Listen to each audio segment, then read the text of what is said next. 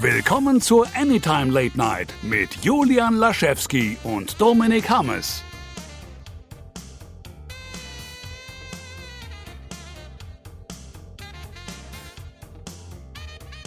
Meine Damen und Herren, es ist soweit. Ich glaube, wenn ich es nicht schon mal gesagt habe, ist das die erste oben ohne Ausgabe der Anytime für dieses Jahr. Es ist einfach scheiße warm, mhm. ähm, wie ihr es Gott sei Dank nicht sehen könnt. Auch wenn mich gerade meine neu installierte ähm, Kamera anguckt nach dem Motto, weißt du, ob ich an bin? Und das ist so ein bisschen du, unangenehm. ob das FBI zuschaut? Gott sei Dank hat das Ding so ein Plastikvisier, das zu ist. Aber es ist trotzdem so ein bisschen unangenehm. Hallo Julian. Hallo Dominik. Ist ja auch so warm? Wie ist er da drüben bei euch im, äh, Im Westen? Im Pott? ich sag immer im Pott. Im Pott, ja, das ist recht. Im Pott ist es auch echt warm. Heute geht es, heute sind es, oder gerade sind es nur noch 20 Grad. Und heute Nacht soll es richtig schön regnen, da freue ich mich drauf. Es hat hier lange nicht mehr geregnet. Aber die letzte Woche alleine, die hatte es schon in sich. Glücklicherweise dieses Jahr zum ersten Mal so smart, aber ich bin ehrlich, auch so kaufstark, sag mal so kaufstark, wenn ich das leisten kann, ähm, gewesen. Ja, also da, kaufstark heißt, dass du Cola hast. Das ist vielleicht bisschen angeberisch. Aber Ach so, nee, soll es gar nicht gemeint sein. Ich meinte im Sinne von dieses Jahr aber, aber smart gewesen und ein bisschen Geld beiseite gelegt gehabt, schon im Vorfeld letztes Jahr, dass wir was wir wussten, mm. wir brauchen eine gute Klimaanlage, weil die zwei Huskies letztes Jahr, die sind so eingegangen und ah. wir haben jetzt keine Splitway-Klimaanlage, aber trotzdem eine, die halt hier drinnen steht, die auch echt fast Kühlschrankgröße hat und die hat innerhalb von einer, ähm, weiß ich nicht, so also eine halbe Stunde oder so kompletten untere Etage auf äh, 23 Grad kühlt die die ab, wenn es zu warm draußen wird. Also und das war so wunderschön. Wenn du rausgehst, dir einfach so die Füße verbrennst und hinschmilzt, da hinschmilzt, wenn es irgendwie 34 Grad sind, gehst du rein, 23 Grad. Zum Glück keiner erkältet, aber ähm, war richtig schön aushaltbar bisher deswegen. Da muss ich direkt ein paar Fragen stellen, weil mich das natürlich, also ist jetzt kein, tut mir leid, liebe Hörer, es ist heute vielleicht nicht so nerdy gerade am Anfang. Aber, aber, wenn aber du Fragen schon. zu Klimaanlagen hast, ist das extra nerdy, aber hau raus. Ja, auch wieder wahr. Weil Splitway heißt so viel wie, er würde die Heißluft nochmal nach außen abgeben, ne? Ähm, Splitway-Klimaanlagen, ah, vielleicht, vielleicht war, war ich das dann falsch im Kopf. Ich dachte, Splitway sind die, die immer quasi eingebaut sind, von wegen, wo draußen der Ventilator ist ah. und drinnen eben die, die, diese Kühleinheit, deswegen Splitway. Weil unsere, nee, unsere ist einfach nur, es heißt im Sinne von, die ist einfach stationär, steht die drinne und den Schlauch musst du aus dem Fenster raus, ähm, raushalten, musst den Schlauch raushalten aus dem Fenster. Dafür ist aber auch so ein cooles Netz dabei, das eben dafür sorgt, ah. dass das Fenster an der Stelle abgedichtet ist da kommt der Schlauch durch und dann pustet er wirklich heiße Luft nach draußen, was du echt merkst, wenn du da irgendwie die Hand hinhältst oder mhm. sowas. Und da drin kommt wirklich nur eiskalte Luft.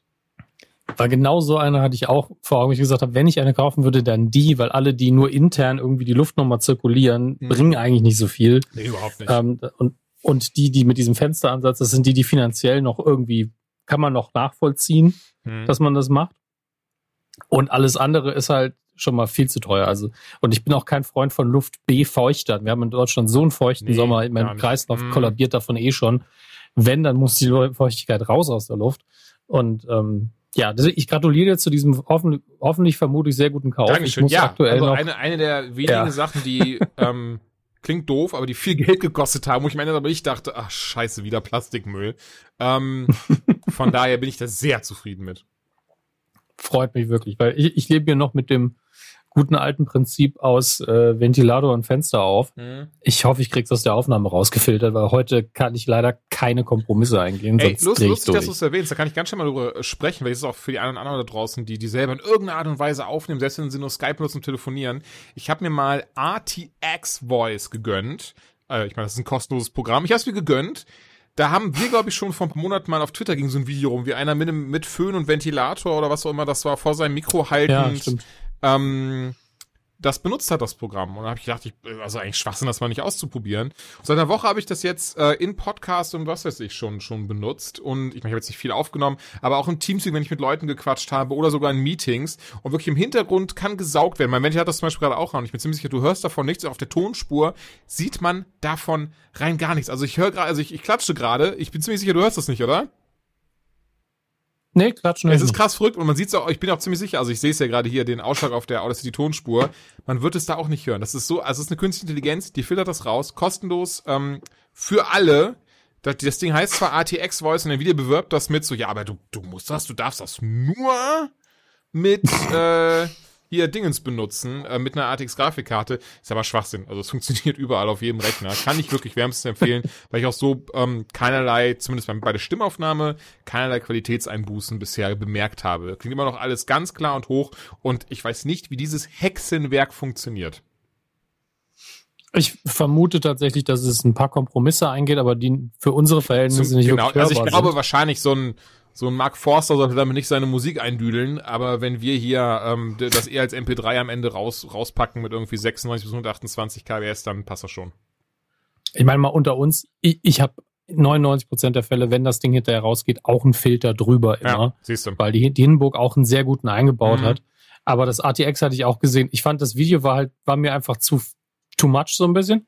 Äh, einfach so, ja, hier ist ein Föhn. Das war so ein bisschen Wobei das dieses ja kein Messer schneidet durch Dosen. War, ne? das, das war nicht von Nvidia ja. selber, so ein Streamer war das, ja, ja.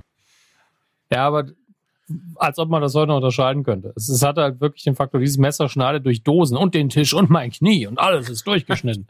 alles ähm, ist, ist durch. Auch der Notarzt, der mein Knie operieren wollte, er ist durch. Hier, ich habe auch durch die Demokratie durchgeschnitten. Ah. ah. Ähm, ähm, na, aber nichtsdestotrotz, probier's gerne mal aus. RTX Voice, ähm, ich finde zumindest für die Aufnahmen super, weil es ähm, auch wirklich, also alles Hintergrundgeräuschen wird rausgeschnitten, rausgefiltert, rausgeschnitten und entsprechend weniger Schneidarbeit. Ist auf jeden Fall was, was man für jeden, glaube ich, der ein Problem damit hat, sich mal äh, angucken sollte. Und äh, ansonsten geht's uns eigentlich ganz gut. Äh, man darf ja nicht vergessen, es gibt keine großen Conventions, von denen man berichten kann, auch wenn DC jetzt das tut, was viele Spielefirmen machen und so eine Art virtuelle Convention angekündigt hat mit Presseerklärung. Ja. Und so richtig habe ich es ehrlich gesagt nicht, nicht verstanden, aber. DC ähm, Fandom wird es heißen, soll ich das jetzt vorwegnehme. Und ja. am 22. August Gern. wird das Ding stattfinden. Ich bin gespannt, weil ich, ich verstehe die Pressekommunikation nicht so ganz. Du? Ähm, nee, da hatten wir schon drüber gesprochen. Es ist, äh, ich habe auch nicht hundertprozentig dahinter gestiegen. Okay, aber steht uns noch bevor. Bis dahin haben wir die allgemeinen Pressemitteilungen. Ich würde dann auch mit DC loslegen, weil da ist wenig Fleisch dran, aber es gibt ganz viele davon. Ähm, ja. Zum einen wird jeder Furz, jeder Furz, jeder Furz eines Furzes über den Snyder Cut gerade auf allen Seiten breit getreten. Und äh, also, also ist nicht sympathisch. sind, wir, mal ehrlich. Also, ihr, ihr kennt uns, ihr wisst, wir freuen uns jetzt nicht prinzipiell darauf. Wir haben da auch lange drüber diskutiert, dass es den geben wird. Und klar werden wir uns angucken. Wir machen auch einen Audiokommentar und ich habe auch so ein bisschen Bock drauf. Aber das jetzt wirklich jedes, und hier im Hintergrund sieht man einen Pixel. Das ist die Vision von Zack Snyder für diese Figur, die nicht im Film vorkommt. Ah, das ist jetzt eure Meldung für den Tag aus dem Snyder Cut. Selbst in dem Interview ähm, von Henry Cavill mit, mit Patrick Stewart, hat fragt Patrick Stewart, was kannst du über den Snyder Cut sagen? Und er sagt, der Snyder Cut ist der Snyder Cut. Und der kommt jetzt. Das sagt er inhaltlich, in drei Sätzen mehr. Immerhin. Ich toll. Mein, toll, toll. Ja? Ist doch schön. Aber ey, ich, ich, ich meine, ich verstehe das schon, wo es herkommt. So, A, ich bin sicher, der hat, das war für ihn so ein, so ein, so ein zweiter Frühling, das war einmal heißt, oh, weißt du was, der Snyder Cut kommt doch. Und er weiß ja, wie viele Leute das abholen, wie viele Leute schon wirklich mit der äh, Handlotion nebenan nach diesen News suchen und dann einfach was finden, denken, oh ja, oh, Snyder Cut! Und von daher. Das ist von vielen Scrollen, haben sie Blasen an den Fingern, das ist das, was Julian meint. ähm, ja, es ist auf jeden Fall, mir geht es so ein bisschen auf den, auf die Eier, mhm. äh, weil alle Seiten, wo wir normalerweise für den Time recherchieren, sind voll von diesem Quatsch und deswegen kriegen wir es auch bei Facebook und so weiter immer angeboten. Und immer wenn ich draufklicke, aus Pflichtbewusstsein, weil ich hier Sekundärbericht erstatten möchte, mhm. denke ich so, es ist wieder nur irgendein Screenshot aus einem schlechten Trailer, noch nicht mal ein Trailer, aus einem kurzen Video, wo im Hintergrund eine Figur ist und, und ir irgendjemand hat sich was zusammengesucht. Ich würde es gerne auch, ich würde es euch gerne im Detail erklären, was ich meine. Aber dafür müsste ich diese Meldungen dann doch wieder hier wieder coin und da habe ich keinen Bock drauf. Das ist einfach, ich sag's mal so, es gibt noch nichts Substanzielles außer HBO Max und er kommt. Ja. Das war's. Und das Vielleicht noch ein Datum, das ich jetzt ich mein, im Kopf habe. Das wussten wir schon im Vorfeld. Ich glaube, das war das, was wir wieder können. Aber Darkseid ist eben dabei. Da gab es ein Bild, das aber damals schon zirkuliert. Ähm, dann Ryan Troy wird dabei sein. Das ist ja ähm, der, der zweite äh, Atom im DC-Universum. Also. Stimmt. Sind ein paar Sachen. Aber wir haben noch ja. viel mehr DC-News, auch sehr schöne DC-News, möchte ich behaupten. Ja, zumindest welche, über die man sehr gut reden kann und äh, insbesondere was den neuen Flash-Film angeht. Oh ja. Überlasse ich dir. Kannst du, kannst du gerne mir überlassen, wenn du möchtest. Zwar direkt zwei, ähm, zwei News, wobei ich der einen mehr glaube als der anderen. Also News Nummer eins und die wurde wirklich überall berichtet, das habt ihr dann mit Sicherheit auch schon mitbekommen, ist, dass Michael Keaton in äh, Verhandlungen ist, wieder die Rolle von Batman zu übernehmen. Was ich spannend finde, ist über, unter dem Aspekt, dass er, glaube ich, damals gar nicht mit so viel äh, Liebe, gerade von Fans, äh, entgegnet wurde, der Film. Ähm, und auch später ja dann, ja, die Bale-Filme, aber mittlerweile habe ich das Gefühl, dass sie diesen ziemlichen Kultstatus erreicht haben. Batman und Batman Returns. Ach, ich glaube, die, also ganz ehrlich, die wurden nicht so schlecht aufgenommen nein, damals. Im Vorfeld schon, aber. immer so ein bisschen so, ja, Tim Burton, Batman halt.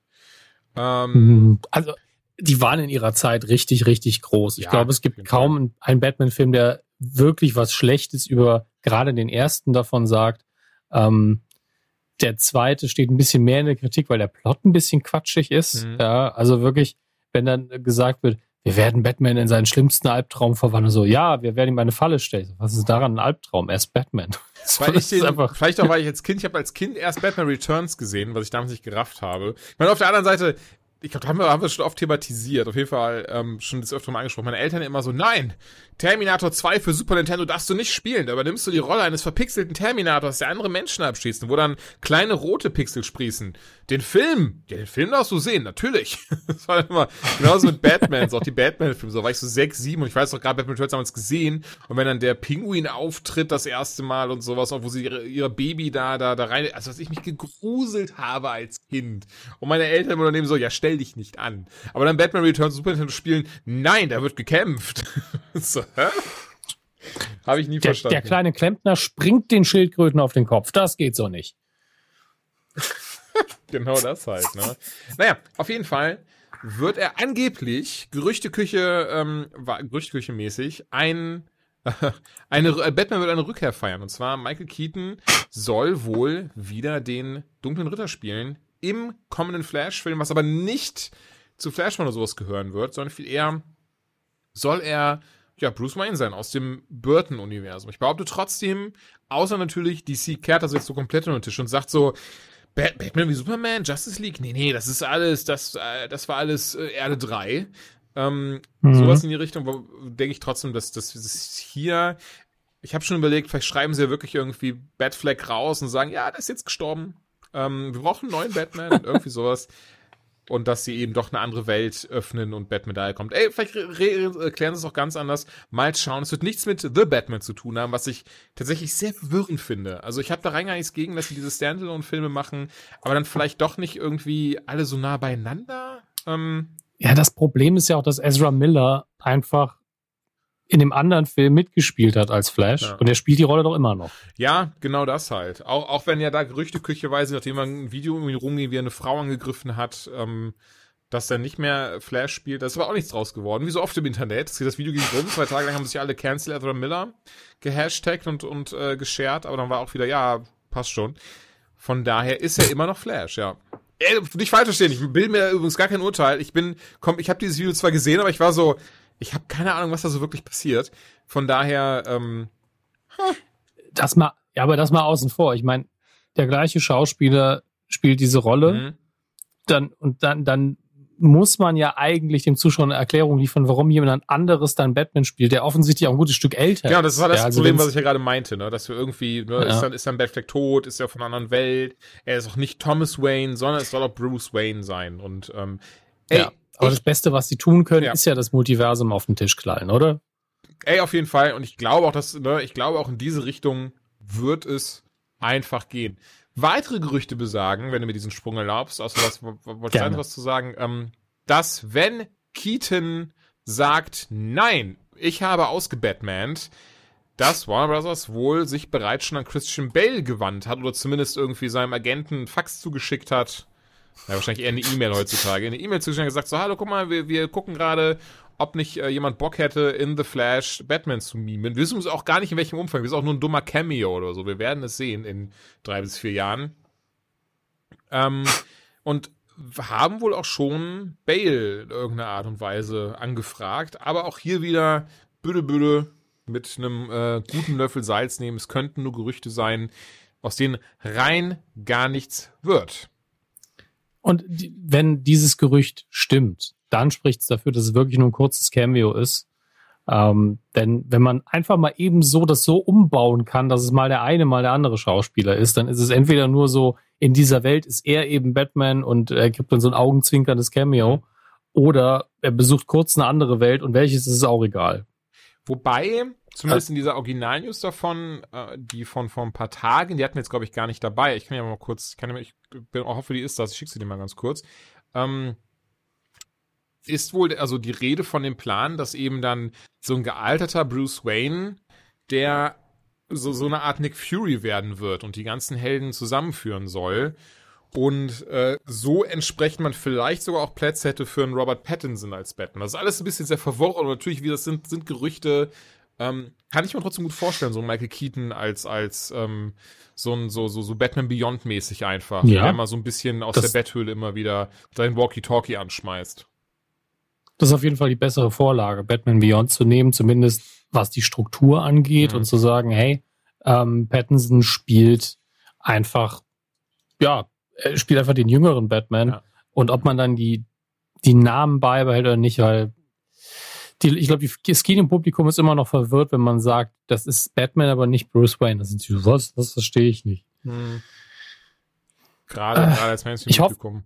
Aber weit. Ich hoffe ja. einfach, dass sie sich nicht in, irgendwie in den Sand, also das Ganze in den Sand setzen. Ich, ich weiß nicht warum, ich habe gerade so ein bisschen Angst wieder davor, weil das alles nicht wirkt wie Zahnräder, die ineinander greifen, mhm. sondern wie ein paar Leute, die ein paar Dinge gegen die Wand werfen und gucken, was kleben bleibt. Ja, kann passieren, aber vielleicht bleibt ja trotzdem was Gutes kleben, wer weiß. Eines, was ich auch gerade ja, gefunden habe, jetzt nicht im selben Atemzug, es gibt noch mehr Gerüchte und gerade scheint irgendwie scheint viel viel Gerüchte umzugehen und zwar laut einer Quelle, die äh, der dem Outlet We Got This Covered nahesteht, der ja schon aber gesagt hat, dass für HBO Max eine Green Lantern, Green Lantern Serie Justice League Dark Serie ähm, äh, in Produktion ist, so wie dass Viola Davis noch zu, äh, für Suicide Squad wieder da ist und das auch alles stimmte, diese diese Gerüchte oder diese ähm, Geschichten, die sie, die sie näher gebracht haben. Ähm, diese Quelle hat jetzt auch gesagt, Leute, wisst ihr übrigens, dass Tim Drake entweder ebenfalls in Flash oder aber in Matt Reeves The Batman dabei sein wird und äh, äh, Tim Drake Robin ist Robin Nummer drei. Das ist ähm, ne, der erste Robin ist Dick Grayson. Das ist der, der zu Nightwing wurde, den wir auch in der Titans-Serie sehen. Der zweite ist Jason Todd, der dann durch die Hand des Jokers umkam. Wieder kam zu Red Hood wurde, den sehen wir übrigens auch in ähm, Titans, aber halt, äh, da ist auch noch Robin. Und der dritte ist eben Tim Drake, der heutzutage Red Robin ist, in den Comics zumindest. Angeblich wird er von Tom Holland gespielt werden. Spontan, warum nicht? Und ähm, spannend aber, dass sie jemanden casten, der eigentlich schon zumindest gerade im Moment so ein Synonym für Spider-Man ist. Ja, da bin ich nicht so, muss ich sagen. Das können sie gern machen. Also wenn es stimmt, stört es mich überhaupt nicht. Nee, natürlich nicht. Mir, mir geht es, wie gesagt, um die reine Entscheidung dahinter. Als, ne, wie gesagt, das, weil gerade verbinden die alle mit Spider-Man. Der dritte Spider-Man ist gerade in Produktion und fängt wohl im September die Dreharbeiten an, hatte ich heute irgendwo gelesen. Ähm, ne, entsprechend finde ich es trotzdem überraschend, dass, dass man da diesen Weg gegangen ist. Gut, auf der anderen Seite, klar, ne, Michael Keaton hat ja selber in Spidey mitgespielt als, äh, Walch, äh, als der Geier im, im ersten, in Far From Home, nee, ist der zweite, ne? In Coming Home. Nee, Homecoming. So. Homecoming. Homecoming. Da hat er, hat er ja selber auch mitgespielt. Von nein, überraschend ist es nicht. Und ich habe doch rein gar nichts gegen. Ich bin, bin sitze ja nicht, denk so, das ist aber eigentlich Spider-Man. Von daher ist es äh, gar kein, gar kein Problem. Ja, äh, aber das, das sind auch alles so Sachen. Ich, ich weiß nicht warum, aber bei, bei Warner beziehungsweise ähm, DC bei Filmnews. Mhm. Ich kann nichts davon rein positiv aufnehmen, wie ich das bei Marvel mache. Und das tut mir auch immer so ein bisschen weh. Es ist unfair, mhm. das weiß ich. Aber jedes Mal denke ich mir so, ja, mal gucken, ob das klappt. Sowohl, ob die Meldung stimmt, also die stimmt meistens, meistens bemühen die sich darum, sowas zu tun, wie es in den Meldungen steht. Und ob das dann, ob die Person es dann spielt, weiß man nicht. Und ob das dann cool ist, weiß man auch nicht, weil die einfach keinen guten Track Record haben, was das angeht. Und ich, jeder Film, der da kommt, jedes Mal sitze ich da so und habe das Gefühl, ich muss mir jetzt einen Sicherheitsgurt anlegen hm, in den letzten Jahren. Während ich bei Marvel sitze ich dann so, ah, mal gucken, was sie diesmal gemacht Wir haben. Und halt bei DC, verbrannt. Bei DC halte ich mich immer zurück und so, na, mal gucken, was sie gemacht haben. Gleicher Satz, anderer Tonfall. Und ähm, wo wir gerade ab einem bestimmten Punkt sowieso ja? bei einer Riga Batman News sind. Ähm, wir haben eben schon über DC Fandom gesprochen und angeblich wird da endlich nach wirklich, ich glaube vor zwei Jahren gab es den ersten Teaser dazu. Das war einfach nur ein Bild auf der Webs äh, auf dem Twitter-Handle von äh, W Games Montreal. Das war einfach ein Bild vom ähm, Rat der Eulen aus den Comics und von wegen, äh, wir sind gerade da an einem Spiel dran, irgendwie sowas und wo alle dachten so, ach krass, jetzt kommt bald ein Trailer zu zum neuen Batman Arkham Spiel, das ist wahrscheinlich dann ne Batman Arkham Court of Owls oder sowas, also Rat der Eulen. Ja, und dann war es einfach komplett still. Nichts auf der E3, nichts auf der Gamescom. Seit zwei Jahren einfach gar nichts mehr. Aber auf diesem Fandom-Event, auch wieder ein Gerücht übrigens, ähm, soll der erste Trailer zum neuesten Batman Arkham-Titel gezeigt werden. Und ich würde mich echt freuen. Ich muss sagen, dass ich alle drei, ich weiß nicht, hast du die jemals gespielt? Die Arkham-Spiele? Mhm. Ja, also ich glaube, die ersten beiden Batman-Titel habe ich gespielt. Okay. Und die fand ich wirklich durch die Bank weg richtig, richtig gut. Also nicht nur als Batman-Fan, auch einfach spannende Geschichte, ein tolles Kampfsystem, gute, gute Rätseleinlagen, immer wieder Abwechslung, dass man nicht nur immer Hau drauf hat und so ein Zeug, sondern auch ein bisschen rätseln muss, ein bisschen ähm, durch die, durch die Gegend, äh, Gegner so abholen muss, ohne sich zu prügeln. Fand ich echt gut und ich würde mich sehr, sehr freuen. Ich meine, vier Teile gibt's ja mittlerweile davon. Batman Arkham Origins, das war das erste von W Montreal. Originalentwickler waren ja Rocksteady Studios, die haben diese Originaltrilogie gebastelt, haben aber dann gesagt, nee, wir sind raus. Die machen aber wohl angeblich gerade, Vorsicht Gerücht, ein Suicide Squad Spiel was übrigens ebenfalls wahrscheinlich auf diesem DC Fandom äh, Event gezeigt werden wird. Genau wie, einfach jetzt, ich mach's mal in einem Rutsch, das neue Harry Potter Videospiel, was von Avalanche Studios entwickelt wird, die sich bisher, glaube ich, noch gar nicht mit so viel Ruhm bekleckert haben. Ähm, ja, und ich bin, bin, bin gespannt. Also ich würde mich echt freuen, wenn, wenn es so stimmt. Ich bin mir auf jeden Fall sicher, dass wir auf diesem Fandom-Event einen äh, Snyder Cut-Trailer sehen werden, weil dafür ist das so ein Event ja prädestiniert, oder? Ja, also ich glaube, da wird jeder drauf warten. Ja. Zumindest in der virtuellen Main Hall, weil die haben da ja irgendwie so ein Floorplan veröffentlicht nach dem Motto, hier findet das statt, da findet das statt. Ich so, es, es gibt keine physische Halle, meine Damen und Herren. Ihr solltet das anders benennen. Es verwirrt mich. Aber gut. Ähm, ja, das wird auf jeden Fall, wenn sie den Snyder Cut da nicht zumindest anteasen mit so einem schnellen Teaser, wo fünf, sechs neue Bilder drin sind. Mhm dann machen sie alles falsch, was sie nur falsch machen können, weil unabhängig davon, was ich davon halte, das ist aktuell das, wo die Leute am meisten drauf warten, ähm, die DC-Fans. Und hinzu kommt, gerade in den USA, die müssen eben im Arsch zu Hause bleiben und HBO gucken. Die können eh nicht ins Kino. Deswegen gebt ihnen das Zeug. Gebt, gebt ihnen einen guten Teaser, damit die sich freuen, gib weil ihn, HBO will ja auch, dass das Ding ordentlich Umsatz macht. Also da keinen Trailer zu haben, das, das wäre alles falsch gemacht, was man falsch machen kann. Ähm, ähm, zum Thema, dass, das quasi ja keine physische Halle ist. Ich habe das jetzt schon auch aus arbeitstechnischen Gründen, mehr kann ich dazu nicht sagen, aber gesehen, dass manche Firmen, Hersteller, die ein bisschen Mula haben und die Mula in die Hand nehmen, wirklich dann im Internet einfach begehbare Hallen haben. Also das ist wirklich so ein kleines, ähm, Flash-Spiel ist das komplett falsche Wort. Aber wenn man sich quasi veranschaulichen kann, das ist wirklich dann eine 3D-Oberfläche, du machst, du machst die Webseite auf und ganz plötzlich hast du so eine 3D-Oberfläche in der Webseite, kannst auch Vollbild machen und äh, grafisch tatsächlich sehr, sehr gut und dann gehst du da in Halle 1, da hast du dann, äh, da sind dann davon da und da Trailer, dann kannst du das nämlich direkt anschauen, eben die Sachen. Und ist da zum Beispiel auch virtuell sitzt da dann eben der, von mir aus Zack Snyder, der dann, der, der, der dann immer wieder, ne, der läuft dann immer wieder die Vorstellung von ab, wenn du halt draufklickst und sowas. Das ist, das kann schon recht cool aufgezogen werden, sowas. Okay, vielleicht bin ich einfach nur ein alter Sack, aber mir wäre eine stinknormale Internetseite einfach lieber. Ey, vollkommen ähm, legitim. Diese, diese Immersion, diese Immersion, äh, die, die mag ich auch, aber nicht, wenn ich über eine Messenhalle gehe, wo das Besondere an der Messe sind die Menschen und die Atmosphäre. Die, die Sachen, die sie so eben nicht liefern können eigentlich. Ja. Und das andere, weswegen man hingeht, sind entweder physische Dinge, die sie so auch nicht liefern können, oder Trailer, Bilder, irgendwelche anderen Inhalte und die will ich einfach konsumieren. Also das ist ja das, was ich aus der Ferne bei der großen Comic-Con auch mal mache. Ich gucke mir dann die Trailer an. Fertig. Und da, mehr möchte ich nicht. Also, also da muss man schon irgendwie einen Mehrwert bringen, den, den ich mir gerade nicht erschließen kann. Weil wenn ich jetzt virtuell über die Brücke der Enterprise D gehe, ja, dann geht es mir genau darum, dass ich Immersion habe und mich dreidimensional in diesem Raum bewege, den ich sehr, sehr mag. Ja. Aber eine Messehalle ist einfach scheiße öde im Computer. Das brauche ich nicht. Also ich glaube, auch das kann gut umgesetzt werden. Ich verstehe, was du meinst. Ich habe da auch nichts gegen, einfach, einfach so eine, so eine Playlist auf YouTube zu haben, mir die Sachen nacheinander anzuschauen, dann hat sich das. Eben, also gib mir von mir aus wirklich eine HTML-Seite mit einer Liste und ein paar Links, bin ich genauso glücklich, wenn Inhalte geil mhm. sind. Mhm.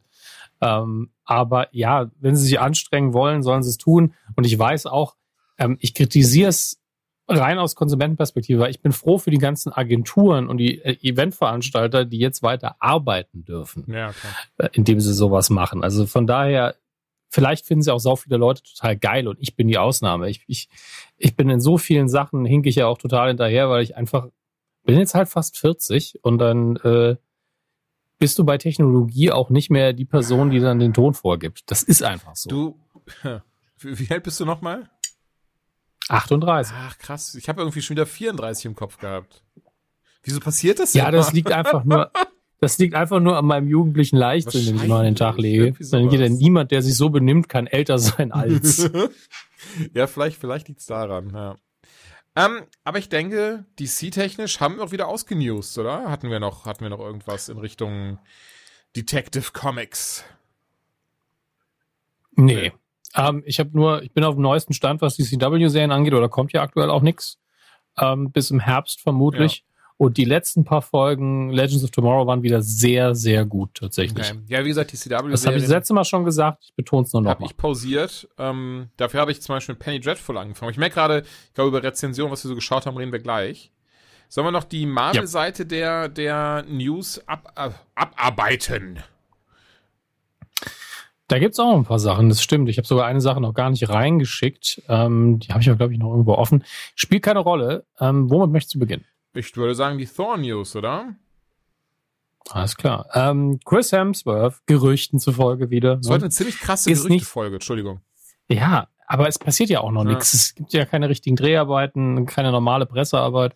Ähm, aber Gerüchten zufolge ist er nicht so ganz glücklich, dass er nicht mehr Thor sein soll. Die künftigen Pläne im MCU sind ja, dass Jane Foster, gespielt von Natalie Portman, die wir in Endgame nochmal gesehen haben, ja tatsächlich, ähm, dass sie den Mantel, wie man im Englischen sagen würde, von Thor übernimmt, wobei man sich dann auch die Frage stellen muss, wie passt das in der Logik, nachdem in Tor 3 explizit gesagt worden ist, Thor ist, ist Thor, Thor ist der Gott des Donners. ähm, und der Hammer ist nur sein Machtfokus gewesen. Deswegen ähm. geht es auch mit Stormbreaker genauso gut wie mit Mjolnir, wenn vielleicht sogar besser.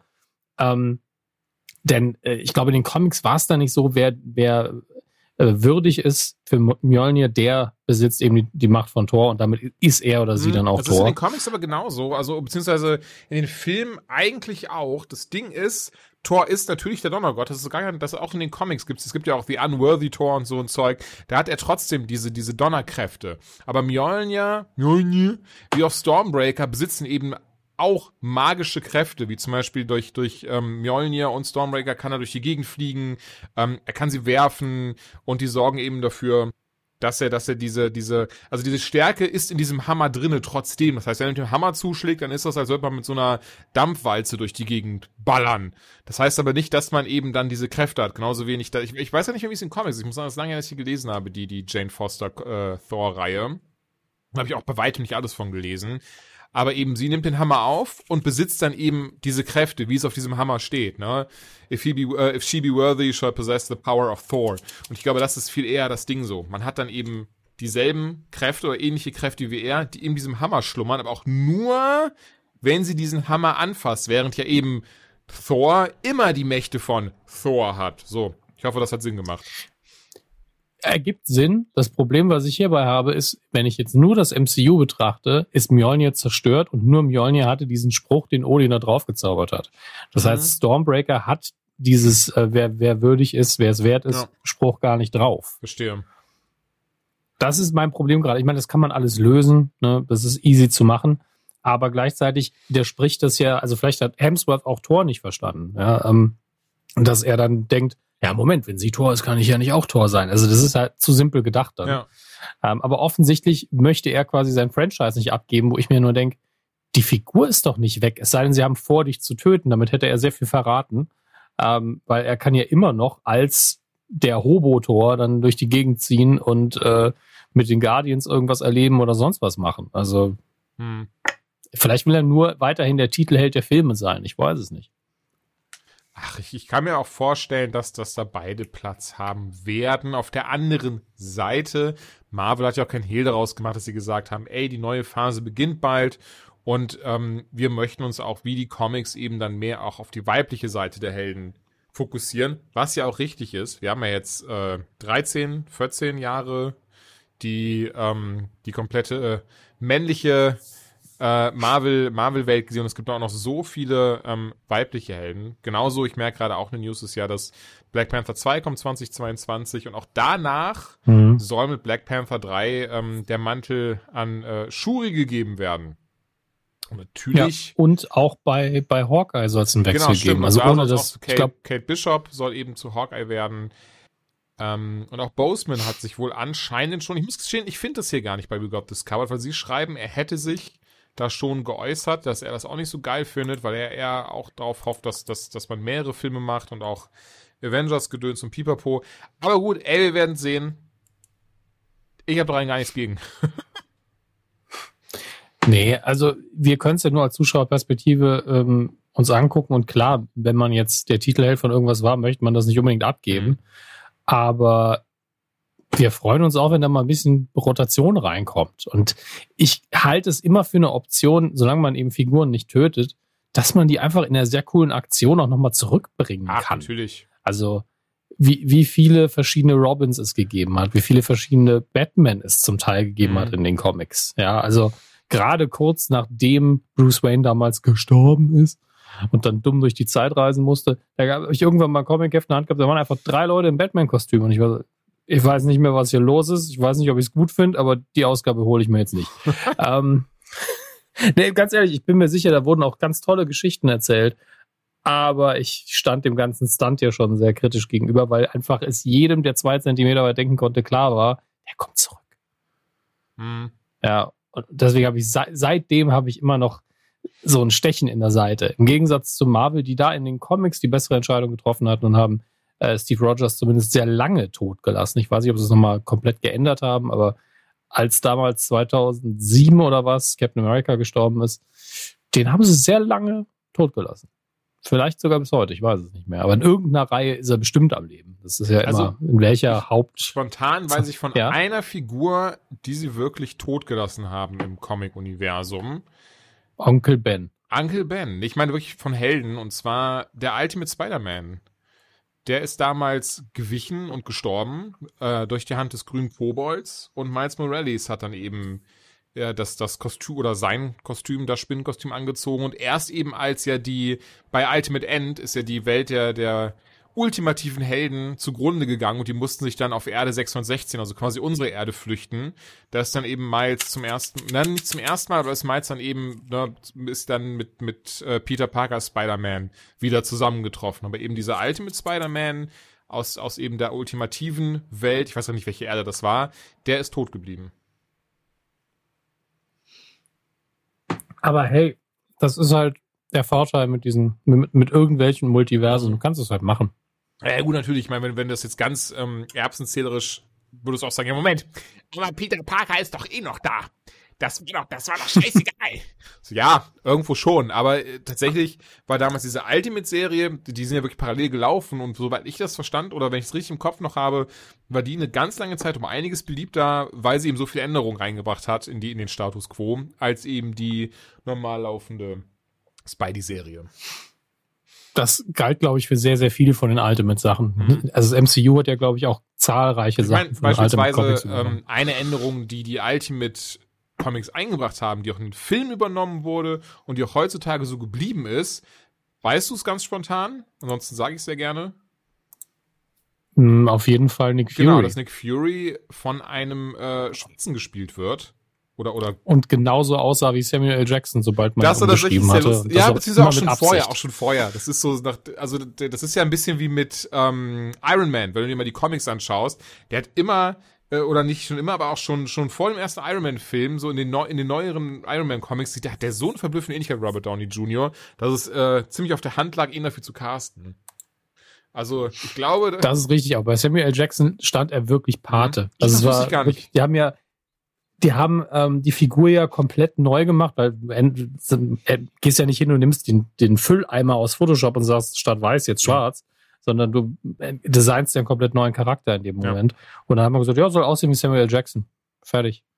Ähm, und bei Tony Stark ist es halt so, da, da hat sich ja, wenn du es auf dem Papier skizzierst, in Worten nicht viel geändert. Mhm. Ne? ist immer noch weiß, dunkle Haare, er hat die, dieses Bärtchen, bla bla ja. bla. Und Robert Downey Jr. hat im ersten Iron Man, ich, wir sind gerade in einem Casual Rewatch von den ganzen Filmen nochmal. will ich auch endlich ähm, anfangen. Erst Star Wars, dann die. Entschuldigung. Ähm, und im, gerade im ersten, da siehst du, wie er wirklich, wie sie ihm den Bart, also die müssen die Comic-Bilder direkt neben dran gehalten haben, um diesen Bart genauso Ach, hinzukriegen. Krass, okay. Während dann während dann im, ab dem zweiten es wesentlich lockerer wird und, und in Avengers haben sie dann endgültig so diese Fusion abgeschlossen, wo er aussieht wie er selbst, aber auch gleichzeitig alle Attribute natürlich erfüllt, weil er die Rolle so verkörpert hat, dass jeder, ey, der, der könnte sich im Bart komplett abrasieren. Hat er ja zum Teil, glaube ich, weiß es gar nicht mhm. mehr. Ähm, und es wäre für mich immer noch Iron Man und Tony Stark, einfach weil Robert Downey Jr. ihn so gut spielt. Ja. Und in den Comics hat man ab dem Zeitpunkt halt gesagt, ja, dann zeichnen wir ihn halt genauso, wie er in wie Robert Downey Jr. halt aussieht. Mhm. Fertig. Ich meine zum Beispiel auch das Avengers Videospiel, das, da gab es auch einen neuen Trailer zu von einer Woche oder so, doch von einer Woche und einen neuen Gameplay-Trailer und die sehen auch so Stimmt. krass nah aus an den Filmvorlagen. Ja, gleichzeitig sieht das Spiel nur so mäßig geil aus. Ey, also ich, ich bin hab, immer so, es oh, sieht ja. aus, aus Fanperspektive sieht's echt geil aus. So der Zwölfjährige, mir hat richtig Bock drauf. Aber irgendwas stimmt hier noch nicht so ganz. Ja. Irgendwas ist ja, komisch. Ich war auch, äh, ja, ich, ich, ich, ey, diesen Gameplay-Trailer gesehen, also erst den Trailer und den war ich schon so, okay, da, da, da sind geile Momente drinne. Und, ähm, ja, dann, dann aber eben den, den Gameplay-Trailer gesehen und ich dachte mir nur so, nein, Leute, oh Gott, okay, ich, ey, ich verschrei das jetzt nicht, das Ding dauert noch ein bisschen, bis es rauskommt. Aber alleine, dass wir sowas wie God of War haben, was du daneben halten kannst, wo ja wirklich auch, also ne, Kratos diese, diese, diese Axt benutzt, die aus irgendeiner nordischen Mythologie kommt. Und wenn er auf Gegner einschlägt, dass die wegfliegen und, und ne, was weiß ich. Und du hast da einfach Thor, wie er so gegen wirklich nur sieben Minuten lang sehr langweiliges Robotergekämpfe, sind wir ehrlich. Ja. Und er schlägt auf diese Roboter ein, die, die, das, das kratzt die nicht mal. Es wird der Hammer durch die durchgehen. Ey, da, da habe ich ein richtig mulmiges Gefühl bekommen beim Gucken. Aber richtig so, oh Gott, oh Gott, oh Gott, oh Gott. Das ist aber, da fühle ich mich aber nicht wie Thor, wenn ich mit dem Hammer auf Blech schlage und einfach nichts passiert. Das ist dieses grundlegende Problem von Computerspielen mit Superhelden, finde ich. Die mhm. Skalierung von Schaden und dass man noch so einen gewissen Aufstieg und stärker werden kann hat, weil du einfach am Anfang irgendwelche total stupiden Aufgaben erledigen ja. musst.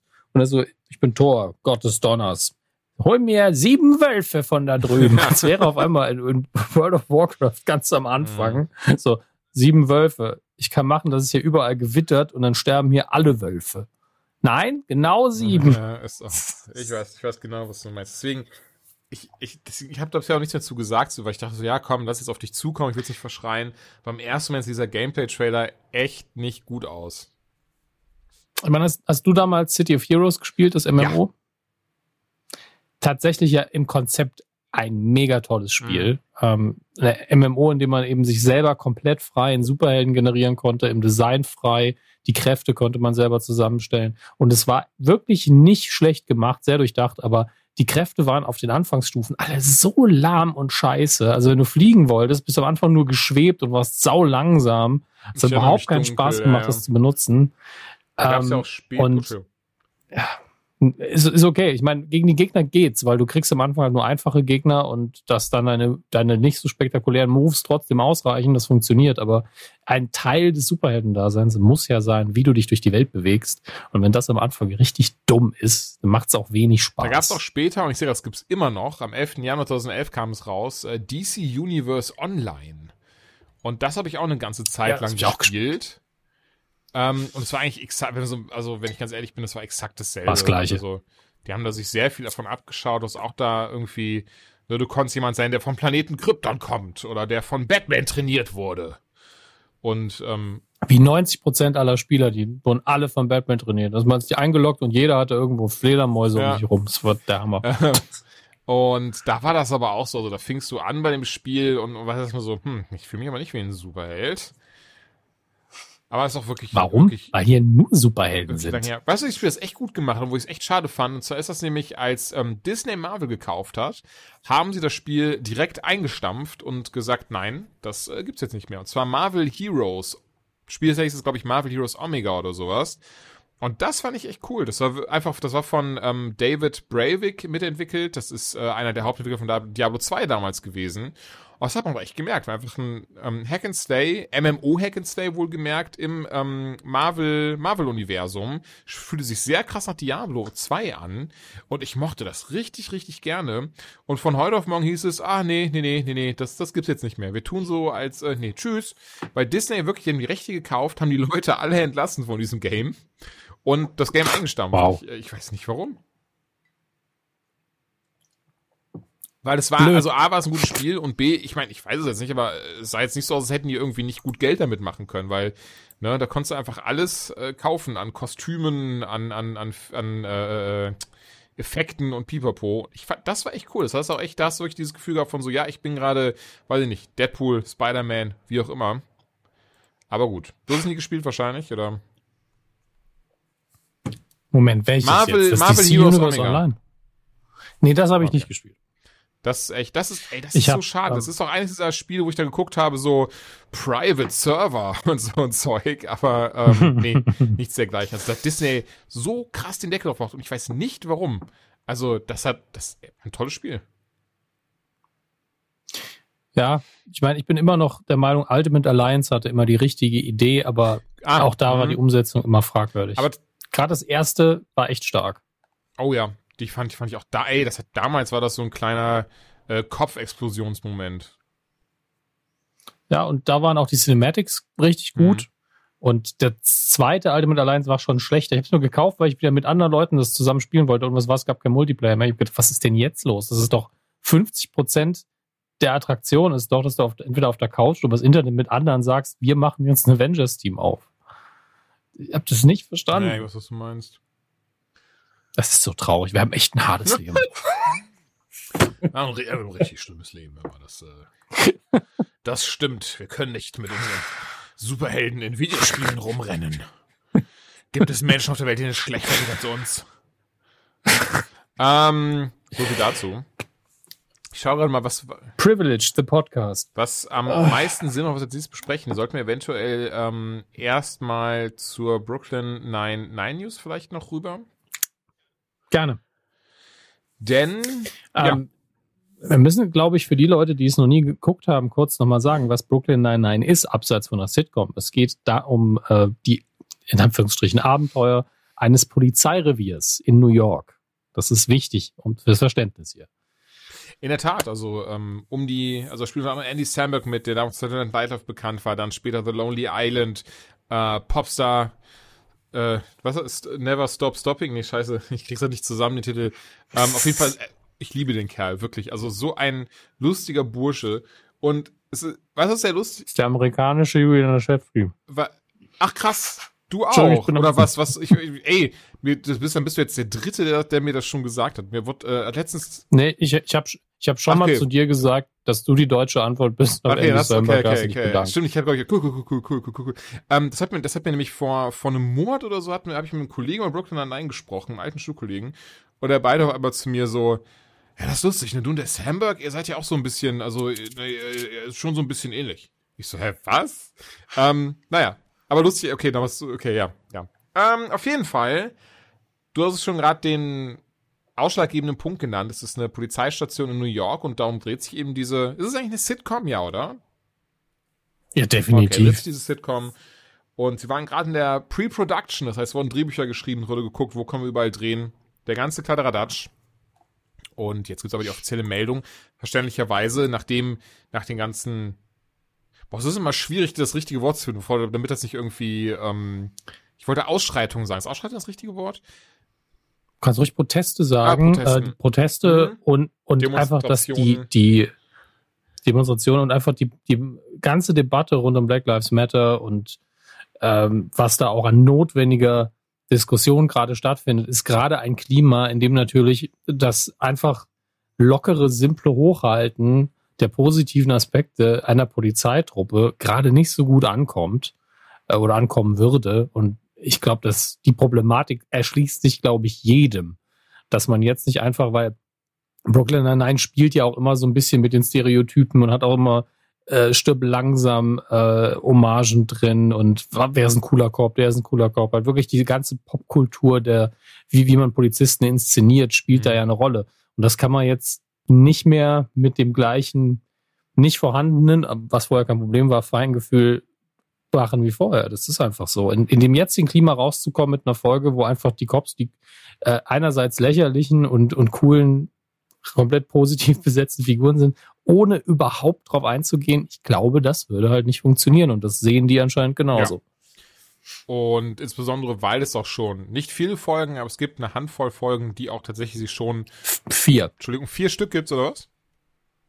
Vier Stück hatten sie geschrieben, die wären komplett fertig gewesen. Ähm, Ach so, nee, äh, sorry, äh, gar nicht, vier gab's, aber ja, die machen auf jeden genau. Fall alles neu. Nein, es gibt ich, eine auf jeden Fall, das weiß ich, da geht's tatsächlich genau darum, dass eben Terry Crews Charakter ähm, ist da einfach nur in seiner Nachbarschaft unterwegs und wird auf einmal von zwei weißen Polizisten angehalten und er weiß gar nicht warum. Er hat auch seine Marke nicht dabei und ja, sie wollen dann aber direkt, dass, dass er mit auf die Wache kommt und wollen ihm Hammerschellen anlegen und so. So wurde nichts gemacht, einfach nur da spazieren gegangen ist. Und diese Folge dreht sich eben komplett darum, wie krass Racial Profiling in Amerika ist oder sein kann, von mir aus. Aber die gab's ja schon. Sag ich ja. Ja, genau. genau. Mir ging es darum, es waren vier Folgen für die achte Staffel schon mhm. geschrieben und die haben sie jetzt weggeschmissen und gesagt, wir müssen nochmal von vorne genau. anfangen. Und ja, aber wie gesagt, sie haben diese Themen auf jeden Fall schon mal getackelt und ich bin gespannt. Es ist zwar eine Sitcom und man könnte jetzt sagen, Moment, die, die wollen doch lustig sein. Ja, aber auch das kann man, man kann auch ernste Themen lustig verpacken. Äh, und ich bin gespannt, wie sie das, wie sie das machen werden. Sie werden es schaffen irgendwie. Also gerade immer dann, wenn sie so ein Thema mal hatten, das ein bisschen ernster ist, gerade die Folge, die du genannt hast, haben sie das auch sehr gut gemacht und sie haben ja, ich kenne jetzt den Writers Room nicht, aber ich bin mir recht sicher, dass sie auch ähm, schwarze Menschen im Writers Room haben, sie haben schwarze Menschen im Cast, die wissen, wie wichtig das ist, das jetzt richtig zu thematisieren. Ähm, ich hoffe, die anderen wissen es auch, die wissen es mit Sicherheit. Ähm, und äh, im schlimmsten Fall müssen sie es halt pushen, nach hinten verlegen. Aber sie werden das schon irgendwie hinbekommen. Die Frage ist, wie gut, aber man kann ihnen nur die Daumen drücken, weil das einfach eine, für mich so eine absolute Feelgood-Sendung ist. Und die könnte man tatsächlich mit neun Folgen jetzt nicht mehr ganz so entspannt gucken. Würde mir wirklich so gehen. Also, die, habe ich wirklich, ist mir auch scheißegal, ob ich da das, das iPad sehen kann, wenn die läuft. Das läuft, das ist angenehm, ich mag die Figuren, mhm. das ist gu gute Dialoge und äh, das ist das perfekte Background-Wohlfühlprogramm für mich und äh, das wäre es jetzt tatsächlich nicht. Nee, ey, da stimme ich dir zu. Sehe ich genauso. Gerade unter dem Aspekt, was gerade in Amerika und auch an anderen Teilen der Welt eigentlich ähm, abgeht, würde das auch der Serie nicht gerecht werden weil die schon ziemlich. Ist eigentlich ist woke ein negativer Begriff? Kommt drauf an, wer ihn benutzt okay. und wie. Nee, weil die Serie schon ziemlich woke ist und, und viele wichtige Themen bereits angesprochen hat. Und ich da denke, daher wäre es fast schon undenkbar, wenn sie sich auch nicht um dieses Thema ähm, drehen würde. Ich merke, wir haben alle Marvel News unter den Tisch fallen lassen. Haben wir? Ah ja, mindestens. Mindestens. mindestens. Eine, ähm, und zwar ähm, eine, die für mich direkt zwei News darstellte. Und zwar A, dass ein Wolverine vs. Hulk-Movie in Planung ist. Ja, Hirn explodiert für mich so ein bisschen, weil das ist allein die Überschrift Wolverine vs. Hulk. Das mag nur der Arbeitstitel sein, aber das ist das schreit so sehr Comics. ja, einfach Versus sowieso immer mhm. schon. Und nicht unbedingt im besten Sinne. Es ist einfach so, hey, wer würde gewinnen, wenn? Ja, das ist so diese Schulhoffrage. Einfach, wer ist stärker? Der ich Wolverine weiß gerade, oder der Hulk? oft jetzt erzählt, aber ich bin ja wirklich jemand, der, der damit, also durch diese Versus Comics, damals da, äh, DC versus Marvel, bin ich erst auf Comics aufmerksam geworden und hatte das auch damals dann mit sechs oder sieben gar nicht gerafft, dass das irgendwie Spider-Man zu Marvel gehörte, Batman zu DC und so, und so, so ein Zeug.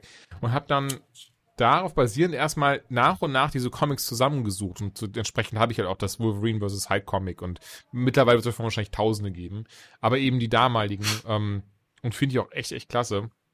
Naja, und ich wusste nicht, dass, dass halt dieser Film überhaupt in Planung ist oder kommt und gerade wird eben der neue Wolverine gecastet fürs MCU dann eben. Ne? Also Bruce Banner wird wieder von Mark Ruffalo gespielt.